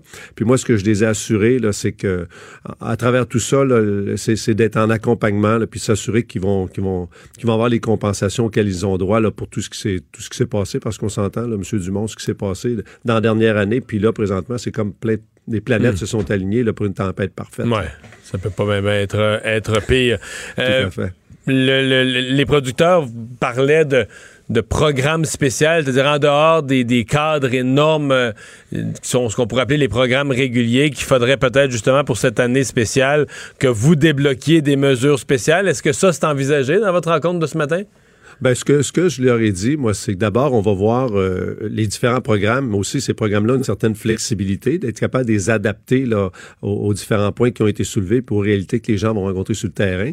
Mais ce que je leur ai dit, c'est qu'en bout de ligne, là, si on arrive en chemin de parcours, en, en fin de parcours, et puis qu'il y a des zones grises encore, ben là, on, on part avec le principe duquel que si c'est à une situation exceptionnelle, ça va prendre une réponse exceptionnelle. Alors, on va être partenaire avec, avec eux, puis l'objectif, c'est de faire en sorte qu'ils soient compensés là, pour les dommages qu'ils ont subis.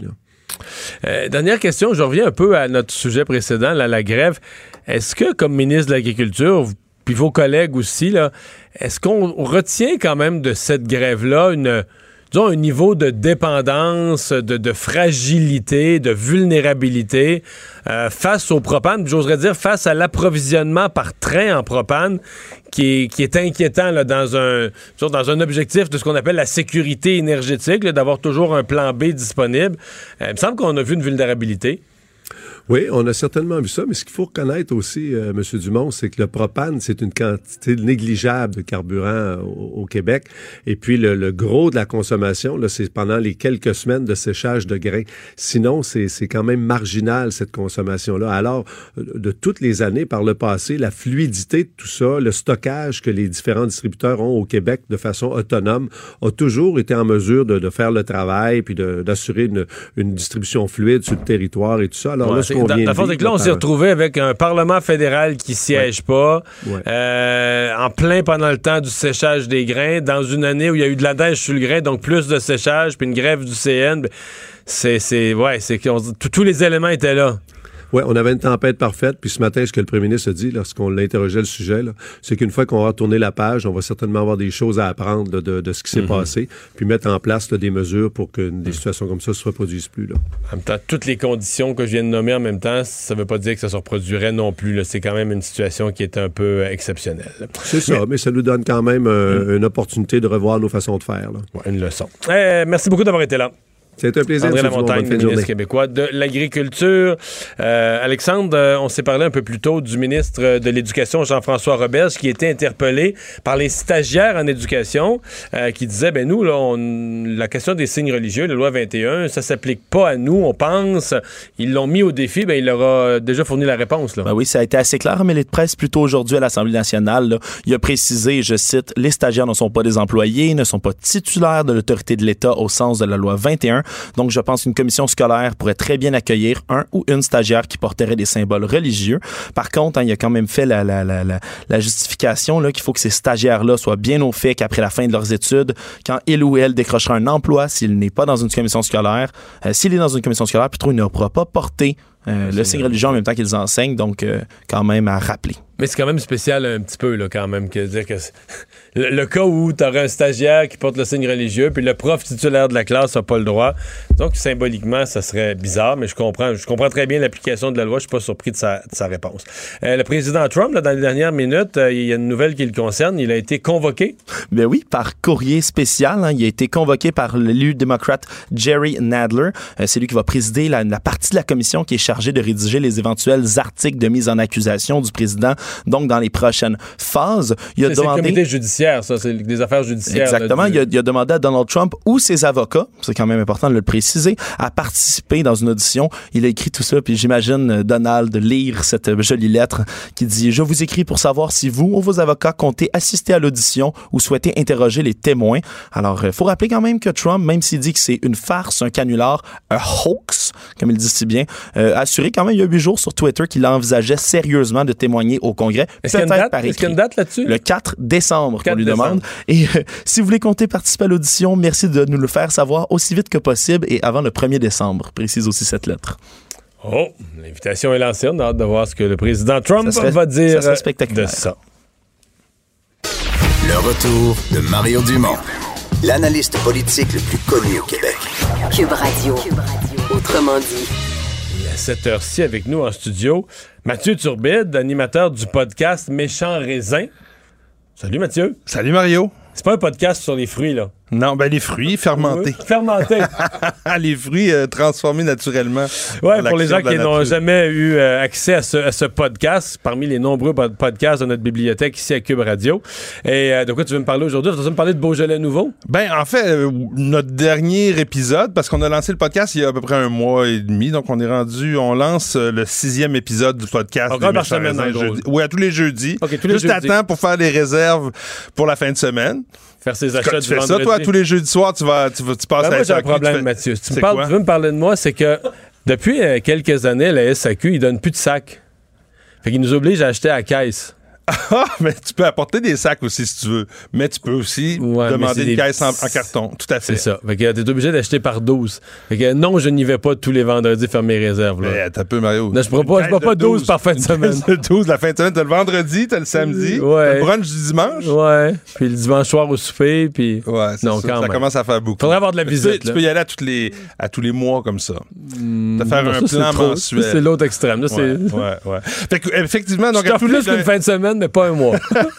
Mais je te répondais, Mario, à ta question sur le Beaujolais nouveau, parce que le dernier épisode, on l'a diffusé donc jeudi dernier. Jeudi dernier, c'était le troisième jeudi de novembre. Le troisième jeudi de novembre depuis des, des décennies, c'est réputé pour être le jour où on, on, on sort dans le marché, dans le fond, les, les, les premières cuvées qui ont été travaillées avec les raisins de l'automne euh, euh, de l'automne présent. Donc, le Beaujolais nouveau, ça prend à peu près, vous le savez, faire un vin d'une manière tout à fait naturelle, là, ça, ça prend quelques semaines, donc un mois, un mois et demi. Puis là, le- on peut embouteiller des premières cuvées qui sont Qui ont pas vieilli du tout. Là. pas vieilli, c'est c'est très juteux, c'est presque un jus de fruits fermenté tout, tout, tout bonnement, puis ça donne des vins très légers. Puis il en reste encore dans les SAQ. J'ai passé, euh, je pense, dimanche, euh, donc il y a deux jours, il y avait encore quelques bouteilles. Mais il n'y a plus un gros, euh, y a plus un gros buzz autour de ça. Mais ça, il y a- il y a 10-15 ans, ça, revient. étrangement parce que c'est ce que je dis d'ailleurs dans le podcast, ceux qui, qui, qui pourraient aller l'écouter sur, euh, sur Cube Radio, fin de la plug, euh, dans la section balado.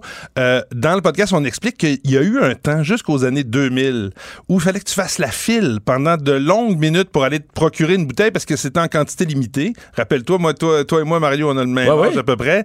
Donc, euh, dans les années 90, Il y avait la 2000, publicité aussi. C'était un événement. publicité. Ça passait aux nouvelles. Tout le monde, ce soir-là, euh, voulait faire son souper avec une bouteille de Beaujolais nouveau le jeudi, etc. C'était Et là, c'est devenu, après ça, le contraire. C'est-à-dire qu'en cinq ans... Une caténerie, là. T'étais complètement out si tu, tu t'achetais une bouteille de Beaujolais nouveau. Tu passais pour un parvenu, euh, quelqu'un qui connaissait pas le vin. Tu peux pas boire ça. Du Beaujolais nouveau, voyons donc, tu te fais avoir, c'est du marketing, etc.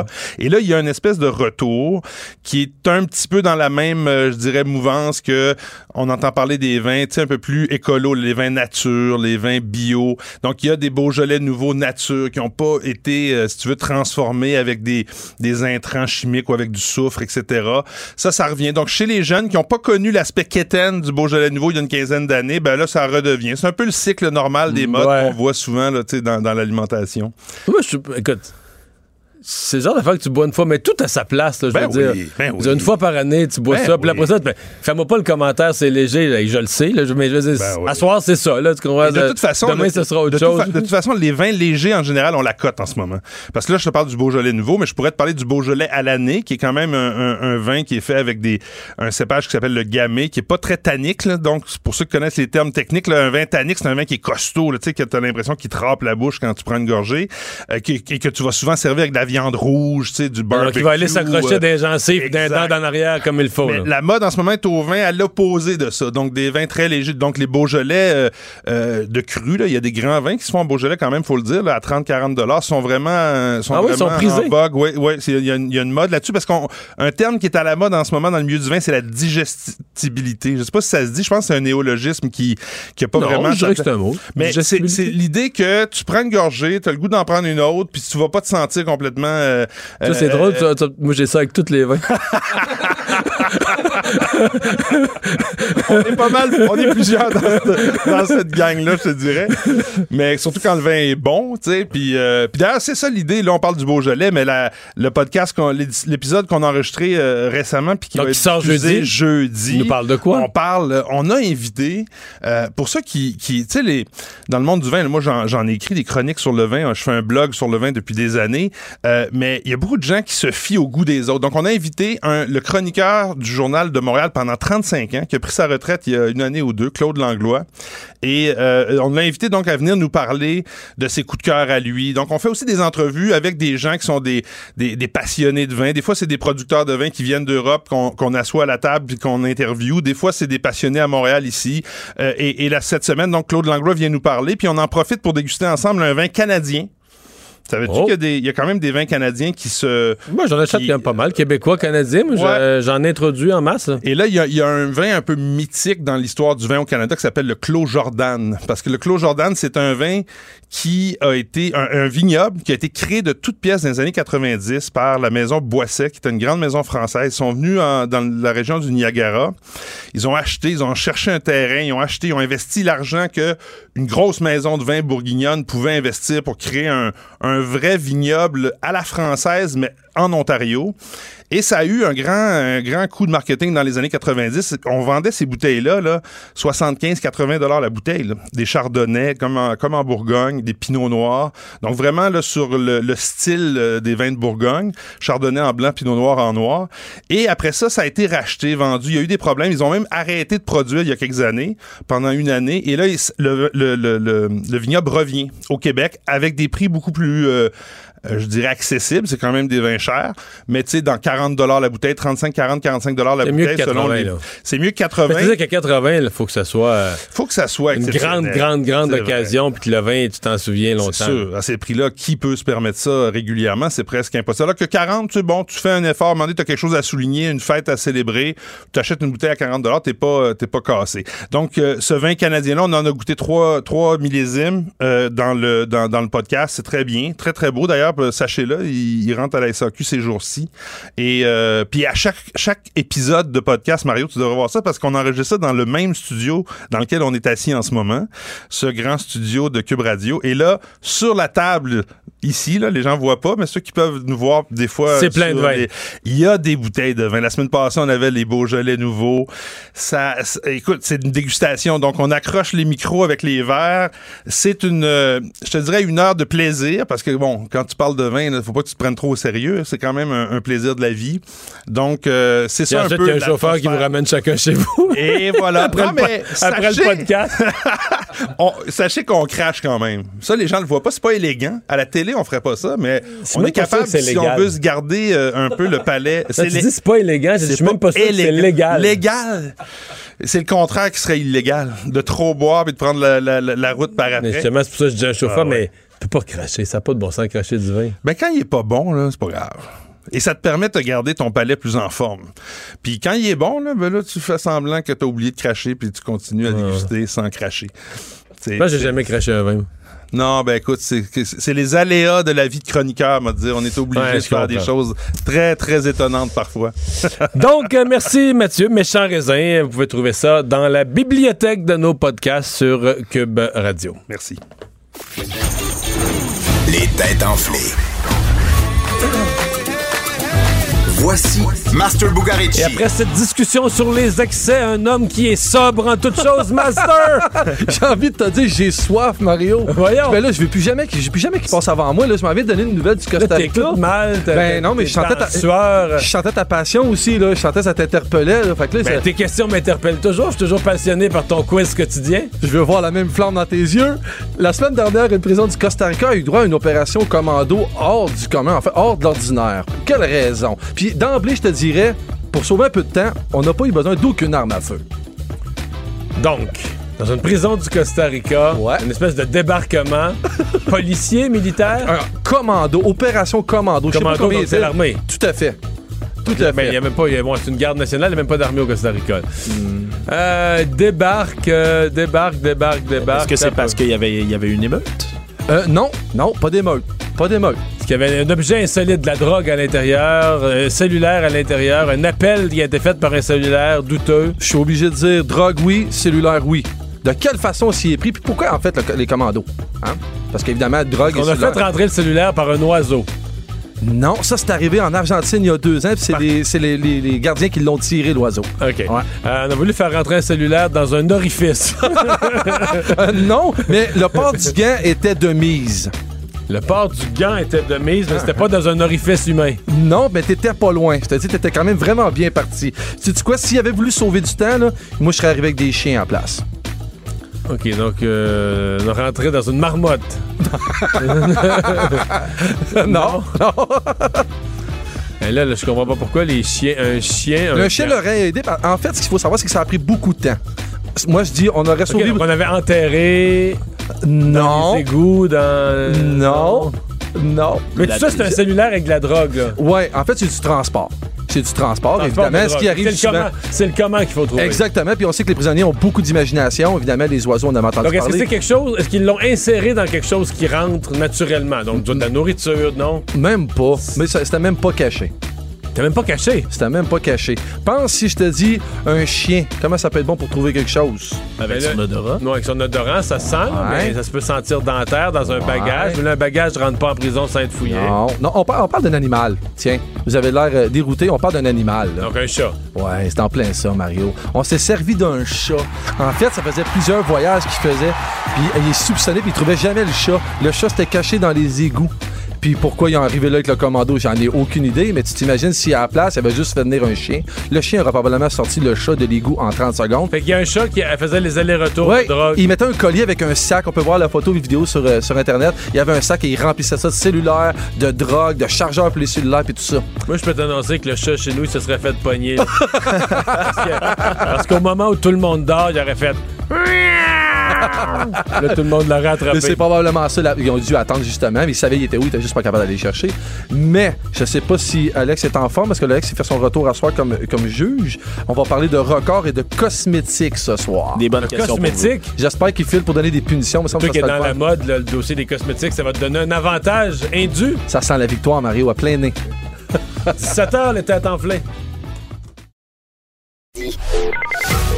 Le retour de Mario Dumont. Joignez-vous à la discussion. Appelez ou textez 187 Cube Radio. 1877 827 2346. C'est probablement l'annonce du jour, en tout cas celle qui va faire euh, jaser, réfléchir euh, cette idée de maison des aînés. Évidemment, les CHSLD ont tellement fait parler au cours des dernières années. Quand quelqu'un arrive avec un modèle alternatif, euh, on, est porté à être positif. Puis en même temps, après ça, on se dit, ouais, est-ce qu'on est-ce qu'on rêve éveillé? Est-ce qu'on va voir ça un jour? Est-ce que c'est trop beau pour être vrai ou ça va coûter trop cher pour être vrai? Marguerite Blais, ministre responsable des aînés, des proches aidants, est avec nous. Bonjour, Madame Blais. Bonsoir. Bonjour, Monsieur Dumont. Bon, euh, je vous la pose platement comme ça, la question. Est-ce que c'est trop beau? On a vu les, les- les gens, ont peut-être vu les photos, les images de ces nouvelles maisons des aînés. Est-ce que c'est trop beau pour être vrai? C'est pas trop beau pour nos personnes vulnérables, nos aînés et nos personnes qui vivent en situation de handicap dans des CHSLD et qui ont 65 ans et moins. C'est le temps que ces personnes-là obtiennent la dignité qu'ils méritent. Mhm. Mais je veux dire, c'est pas euh, dans l'état actuel des CHSLD. On dit on manque déjà de budget pour euh, euh, embaucher le personnel, pour rénover ceux qu'on a. On se lance dans une nouvelle aventure. Là. On dit on va en construire une trentaine déjà dans les, les trois prochaines années. Euh, est-ce qu'on va pas manquer, comme on Une dit, quarantaine. une quarantaine. Est-ce qu'on va pas manquer de gaz là, sur le total? Ben écoutez, on a pris le soin de faire nos devoirs, Monsieur Dumont, et on a décidé de reconstruire 25 CHSLD, de faire des rénovations parce qu'on veut pas avoir deux types d'établissements, deux types de clientèle, deux types de professionnels de la santé. On veut vraiment faire en sorte que dans nos établissements, qu'on puisse prendre soin de nos personnes vulnérables. Donc, on rénove avec, on a 2, 2 milliards, point 6, euh, pour faire en sorte que nous puissions rénover nos CHSLD, les reconstruire, les rénover et on aussi développer 2600 places en maison des aînés et en maison alternative. Fait que c'est vraiment un grand chantier, là. Je- c'est une révolution, c'est un changement de paradigme parce que bien sûr, les CHSLD vont demeurer, mais en même temps, ce qu'on va implanter, c'est une culture organisationnelle et une culture de soins qui sera très différente de ce que nous avons actuellement, à la fois dans les CHSLD et à la fois dans les maisons des aînés. OK. Donc, si on se résume, aujourd'hui, ça touche 5100 places.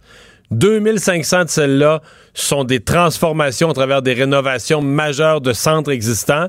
Les 2600 autres, c'est la construction de 40 nouvelles maisons des, des aînés. C'est ça le résumé. Exactement. On dit une quarantaine de maisons, là. Et- et dans Euh, ces maisons-là- le terme environ 40 maisons. OK, environ. Bon. Et, et dans ces maisons des aînés, vous nous dites, il y en a quelques-unes qui vont venir. Puis moi, je me souviens d'avoir fait un reportage avec un monsieur là-dessus d'une cinquantaine d'années qui vivait avec des, évidemment, des vieillards atteints d'Alzheimer. Donc, vous dites, il y en a quelques-unes là-dedans qui vont répondre à ce besoin spécifique de personnes avec des lourdes pertes d'autonomie, mais qui sont pas vieux, qui ont une maladie dégénérative et qui ont peut-être euh, 5 40 ans, 50 ans. Donc, vous allez aussi apporter une réponse à ce besoin-là. Oui, euh, pour euh, environ 25% euh, de nos 2600 places. Donc, les maisons alternatives seront jumelées aux maisons des aînés, mais indépendantes euh, par rapport aux unités de vie, parce que les maisons des aînés, ce sont à la fois des bâtiments, mais à l'intérieur de petites maisonnées de 12 unités. Et Donc, il y aura bon, aussi des maisons, je veux seulement terminer Oui. ça, des maisons alternatives qui seront aussi seules. Parce que ça va arriver à certains endroits où on va retrouver des maisons alternatives, mais pour la grande majorité, elles seront jumelées aux maisons des aînés. OK. Donc, une maison des aînés pourrait, par exemple, avoir, euh, je sais pas, là, je, vais faire, des chiffrons pour que ça marche, 144 résidents au total, mais vous dites que ça marche par unité de 12. C'est pour ça que j'ai dit 144, donc ça serait des 12 groupes qui, mangent ensemble, mais ils, vivent seulement 12 ensemble. Donc, c'est pas plutôt que de faire un une espèce de grande cafétéria ou un milieu de vie, on serait regroupé en sous-unités, en plus petits groupes de vie. Oui, il y aura pas 144 personnes qui vont manger ensemble, c'est 12 personnes à la fois, c'est 12 personnes par maisonnée qui vont se retrouver à manger ensemble. OK. Donc, vraiment, On là, des. là? ouais, ouais, c'est vraiment des petites maisonnées de 12 personnes à la fois. On pourra regrouper, à titre d'exemple, des personnes en perte d'autonomie physique, des personnes en perte d'autonomie cognitive. Nos personnes de 65 ans et moins seront regroupées dans des maisons alternatives où les loisirs ou les activités vont correspondre davantage à leur état, à leur âge, à leur désir. Et ça, c'est très, très important. Les, euh, tout, et, et, et ce qui fait la différence aussi entre les maisons des aînés et les CHSLD, c'est qu'on oublie tout l'aspect hospitalo-centrique. Il y aura plus ces longs corridors avec, par exemple, un poste d'infirmier au bout là, du corridor. Les, euh, tout ce qui ressemble à un hôpital sera dissimulé. Ce seront des espaces de vie. Quand on va sortir de notre chambre avec toilette, avec salle, euh, avec douche adaptée, on va se retrouver dans un environnement qui ressemble à une petite maisonnée. Il y aura aussi un appartement pour les proches aidants qui vont pouvoir venir visiter euh, leur, euh, les membres de leur famille et même pouvoir dormir sur place. De grands jardins pour être en mesure de marcher, des jardins qui seront fermés bien sûr. Mais Ça aussi, c'est nouveau, parce qu'un CHSLD, présentement, corrigez-moi, il n'y a pas grand-chose d'accès sur le dehors, sur l'extérieur, ou très peu. là. Ben, il y en a. Y en dans a? les nouveaux CHSLD, oui. Dans les nouveaux CHSLD, on a eu cette conscience-là quand on les a construits. Mais par Pas dans contre, les vieux. On, a con- on a continué de construire des CHSLD qui ressemblent davantage à un milieu hospitalier. C'est ce qu'on veut changer. On veut Mhm. pas un milieu hospitalier, on veut un milieu de vie jusqu'à la fin. Donc, on va prendre des personnes en perte d'autonomie modérée, pour faire en sorte de ne pas les déplacer au fur et à mesure et les garder jusqu'à la fin de la vie. Comme 80 des personnes hébergées sont atteintes de maladie d'Alzheimer, ces gens-là n'aiment pas ça, être déplacés. Euh, les, ces personnes-là ont besoin de sentir une sécurité. Donc, cette sécurité-là va pouvoir se retrouver à même les maisons des aînés qui auront de grandes fenêtres. Mais dans le cas de l'Alzheimer.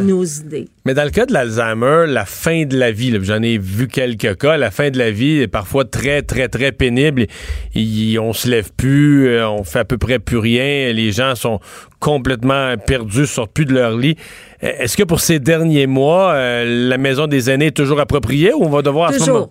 Oui, on va vous. les garder jusqu'à la fin. OK. Mais ce qu'on veut, c'est ça. surtout maintenir l'autonomie des personnes le plus longtemps possible. C'est la raison pour laquelle on a commencé déjà à diminuer les antipsychotiques dans les CHSLD et à mettre en place des éducateurs spécialisés pour faire en sorte qu'ils aient des activités de zoothérapie, de musicothérapie, pour stimuler leur reste cognitif, faire en sorte que ces personnes aient le goût d'être occupées et d'avoir du plaisir. Ces personnes-là, là, parfois, elles ont des moments de grâce extraordinaires et euh, quand elles sont en contact avec des enfants, c'est de la pure magie. Les enfants les éveillent. Donc, on veut que les enfants pénètrent à l'intérieur de ces maisons-là. On veut que la communauté s'accapare des maisons des aînés et des maisons alternatives, mais on veut aussi que la communauté s'accapare de nos CHSLD. On veut que les familles visitent nos CHSLD. C'est pour ça qu'on veut les reconstruire selon les modèles de maisons des aînés et on veut aussi rénover certaines parties comme des cuisines, comme euh, des salles de bain, euh, comme euh, de la climatisation parce que c'est pas tous les CHSLD qui sont climatisés. Donc on veut mettre des zones climatisées et ça on s'en va vers cet aspect-là. Oui, je sais que c'est un très grand chantier mais si on n'a pas si on n'a pas d'ambition dans la vie, je pense qu'on ne peut rien faire. Et on peut pas continuer d'avoir des CHSLD comme on les a actuellement. On s'est pas occupé de ces établissements depuis des années. On a un retard considérable compte tenu du vieillissement de la population. Et je dirais, il faut prendre le taureau par les cornes. On n'a pas le choix. Mhm. Et ça donne bien. Je travaille avec un gouvernement qui a 2,6 milliards de dollars pour faire en sorte de rénover 25 CHSLD et construire 2600 places. Alors, c'est pas comme si on n'avait pas les moyens financiers pour le faire. Maintenant, ça prend la volonté de les construire et on a un plan pour y parvenir. Merci beaucoup d'avoir été là. C'est moi qui Au vous revoir, remercie. Marguerite Blais, ministre responsable des aînés. Je vais vous dire, c'est c'est c'est cer- certainement intéressant d'entendre ça. Moi, c'est l'impression un peu que c'est l'aventure d'une génération, le tout compléter ça, transformer les places. Il y en a presque 40 000 places au Québec au total en CHSLD. Là, il y a un plan d'ici 2022, mais tout compléter ça, transformer ça, c'est quasiment le projet d'une génération. Le retour de Mario Dumont, le seul ancien politicien qui ne vous sortira jamais de cassette. Mario Dumont et Vincent Dessureau. Cube Radio. L'heure de la chronique politique avec Emmanuel Latraverse. Bonjour Emmanuel. Bonjour. Alors, euh, fin de la grève du CN, le ministre Marc Garneau qui est bien satisfait. Oui, est-ce que tu as entendu le soupir de soulagement vers un peu avant midi quand ça a été annoncé? Là? Ouais. On en avait beaucoup parlé euh, depuis euh, une semaine. Le, le gouvernement était pris dans une partie de poker dont il ne contrôlait pas tout le jeu à cause de cette décision là, de ne pas rappeler la Chambre et à cause de la complexité de faire adopter une nouvelle loi spéciale quand il faut que tu passes par l'élection d'un président, puis un discours du trône, puis, euh, puis tout ça euh, avant. Moi, je retiens deux choses euh, de ça. C'est que, oui, c'est un pari très risqué du gouvernement de ne pas vouloir se légiférer et d'en appeler à l'importance d'une euh, solution négociée. Politiquement, c'est une victoire majeure pour M. Trudeau tout particulièrement auprès du monde syndical dont, le Parti euh, libéral du Canada essaie de se rapprocher depuis de nombreuses années. Donc ça, euh, gardez un œil là-dessus là, dans un contexte où on peut aller en élection, euh, tu sais, dans un an et demi, euh, deux ans, etc. de Ouais, parce qu'on se souvient que le, le grand syndicat, euh, c'est-tu le- le- des, des- des employés du secteur public? Unifor. C'est Unifor qui avait accueilli. Non, eux ont accueilli M. Trudeau, mais l'autre syndicat des, des fonctionnaires là, qui avait accueilli Jack Metzing en cours de campagne, donné le- leur appui au NPD, ça dansait sur scène, puis tout ça. Euh, J'ai l'impression que Justin Trudeau va vouloir euh, se rapprocher de syndicats comme celui-là. Oui, c'est ça. Les Teamsters, on s'entend, là, ça, c'est un énorme syndicat très puissant, euh, surtout au Canada anglais.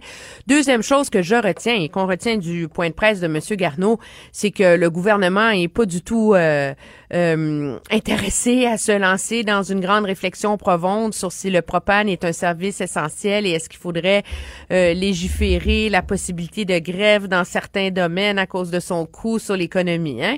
On a entendu, l'a répété de mille façons. Le droit de grève fait est un processus naturel. Ça fait partie de la vie et il faut en assumer les conséquences. Donc, le gouvernement qui envoie des signaux très, très clairs, là, un, qu'il n'est pas ouvert à quelque forme de demande de compensation, que ce soit des agriculteurs au Québec ou d'autres industries qui ont été touchées là, depuis une semaine, euh, et pas non plus euh, l'intention de se lancer dans une euh, grande réflexion compliquée là, sur, sur les services essentiels par train au Canada. Enfin, on fait le calcul que c'est fini, puis on parlera plus de ça dans deux jours. Exactement. parlant de jours, est-ce que ceux, de- ceux d'Andrew Scheer sont comptés? En fait, il a fait des, des mises à pied dans son entourage il y a quelques jours. Le but étant de montrer à ses militants qu'il est sérieux, il veut mieux s'entourer pour, qu'on, pour enlever la pression sur lui, mais c'est comme pas ce qui arrive cette semaine. Là. Mais non, mais ça n'a rien donné. De un, quand tu décides de limoger des proches conseillers, t'es supposé en nommer d'autres en remplacement, hein?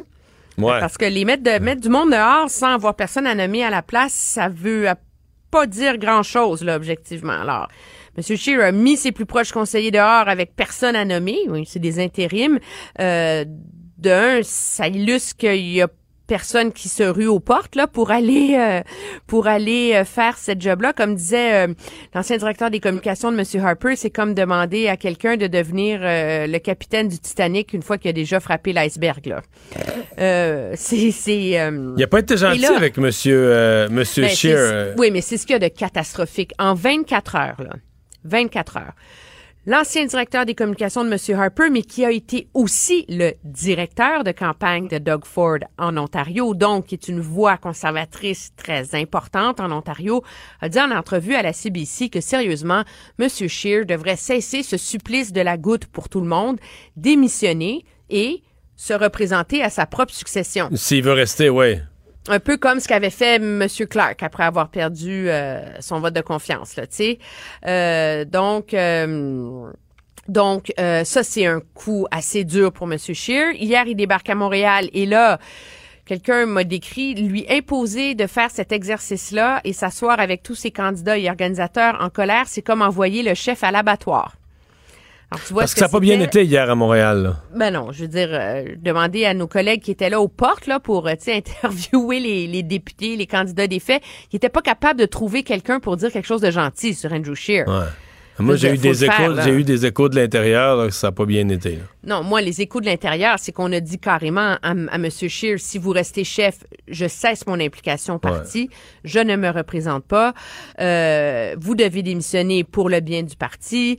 Euh, donc Mais ça, t'as vu, Emmanuel, que la même journée où à Montréal, il se faisait dire ça parce qu'on disait, sais, ses positions pro-vie, ça pogne pas. Dans l'Ouest canadien, les conservateurs religieux là, disaient on veut le mettre dehors parce qu'il est pas assez clairement pro-vie. Mais les conservateurs religieux les reprochent aussi de faire de eux un bouc émissaire. Tu sais, dire écoutez, c'est pas de notre faute s'il a perdu là, c'est quand même lui le problème là, tu sais. Et là, la cerise sur le Sunday, c'est le sénateur Carignan qui, il y a moins d'une heure, là, à la joute, disait carrément que M. Scheer devait partir avant la rentrée parlementaire. Une autre voix importante pour les conservateurs au Québec. Hey, merci, Emmanuel. Très bien, au revoir. Au revoir. Donc, euh, ouais, c'est la nouvelle du jour, euh, Alexandre. Fin de la grève. Demain matin, 6 heures, les opérations normales du Canadien national vont reprendre partout au Canada. Euh, alors, euh, on va pouvoir avoir du propane un peu partout. Bon. Ok, On oubliait les bonbonnes à barbecue devaient plus être remplies non plus. S'il y en avait Non, non, les mais il y y, a moins de gens qui font du barbecue l'hiver, j'imagine. Il y a ça. Merci Alexandre, merci à vous d'avoir été là. On se retrouve demain, 15h. Bonne soirée. Cette émission est maintenant disponible en podcast. Rendez-vous dans la section balado de l'application ou du site cube.radio pour une écoute sur mesure en tout temps. Cube Radio, autrement dit. Et maintenant, autrement écouté.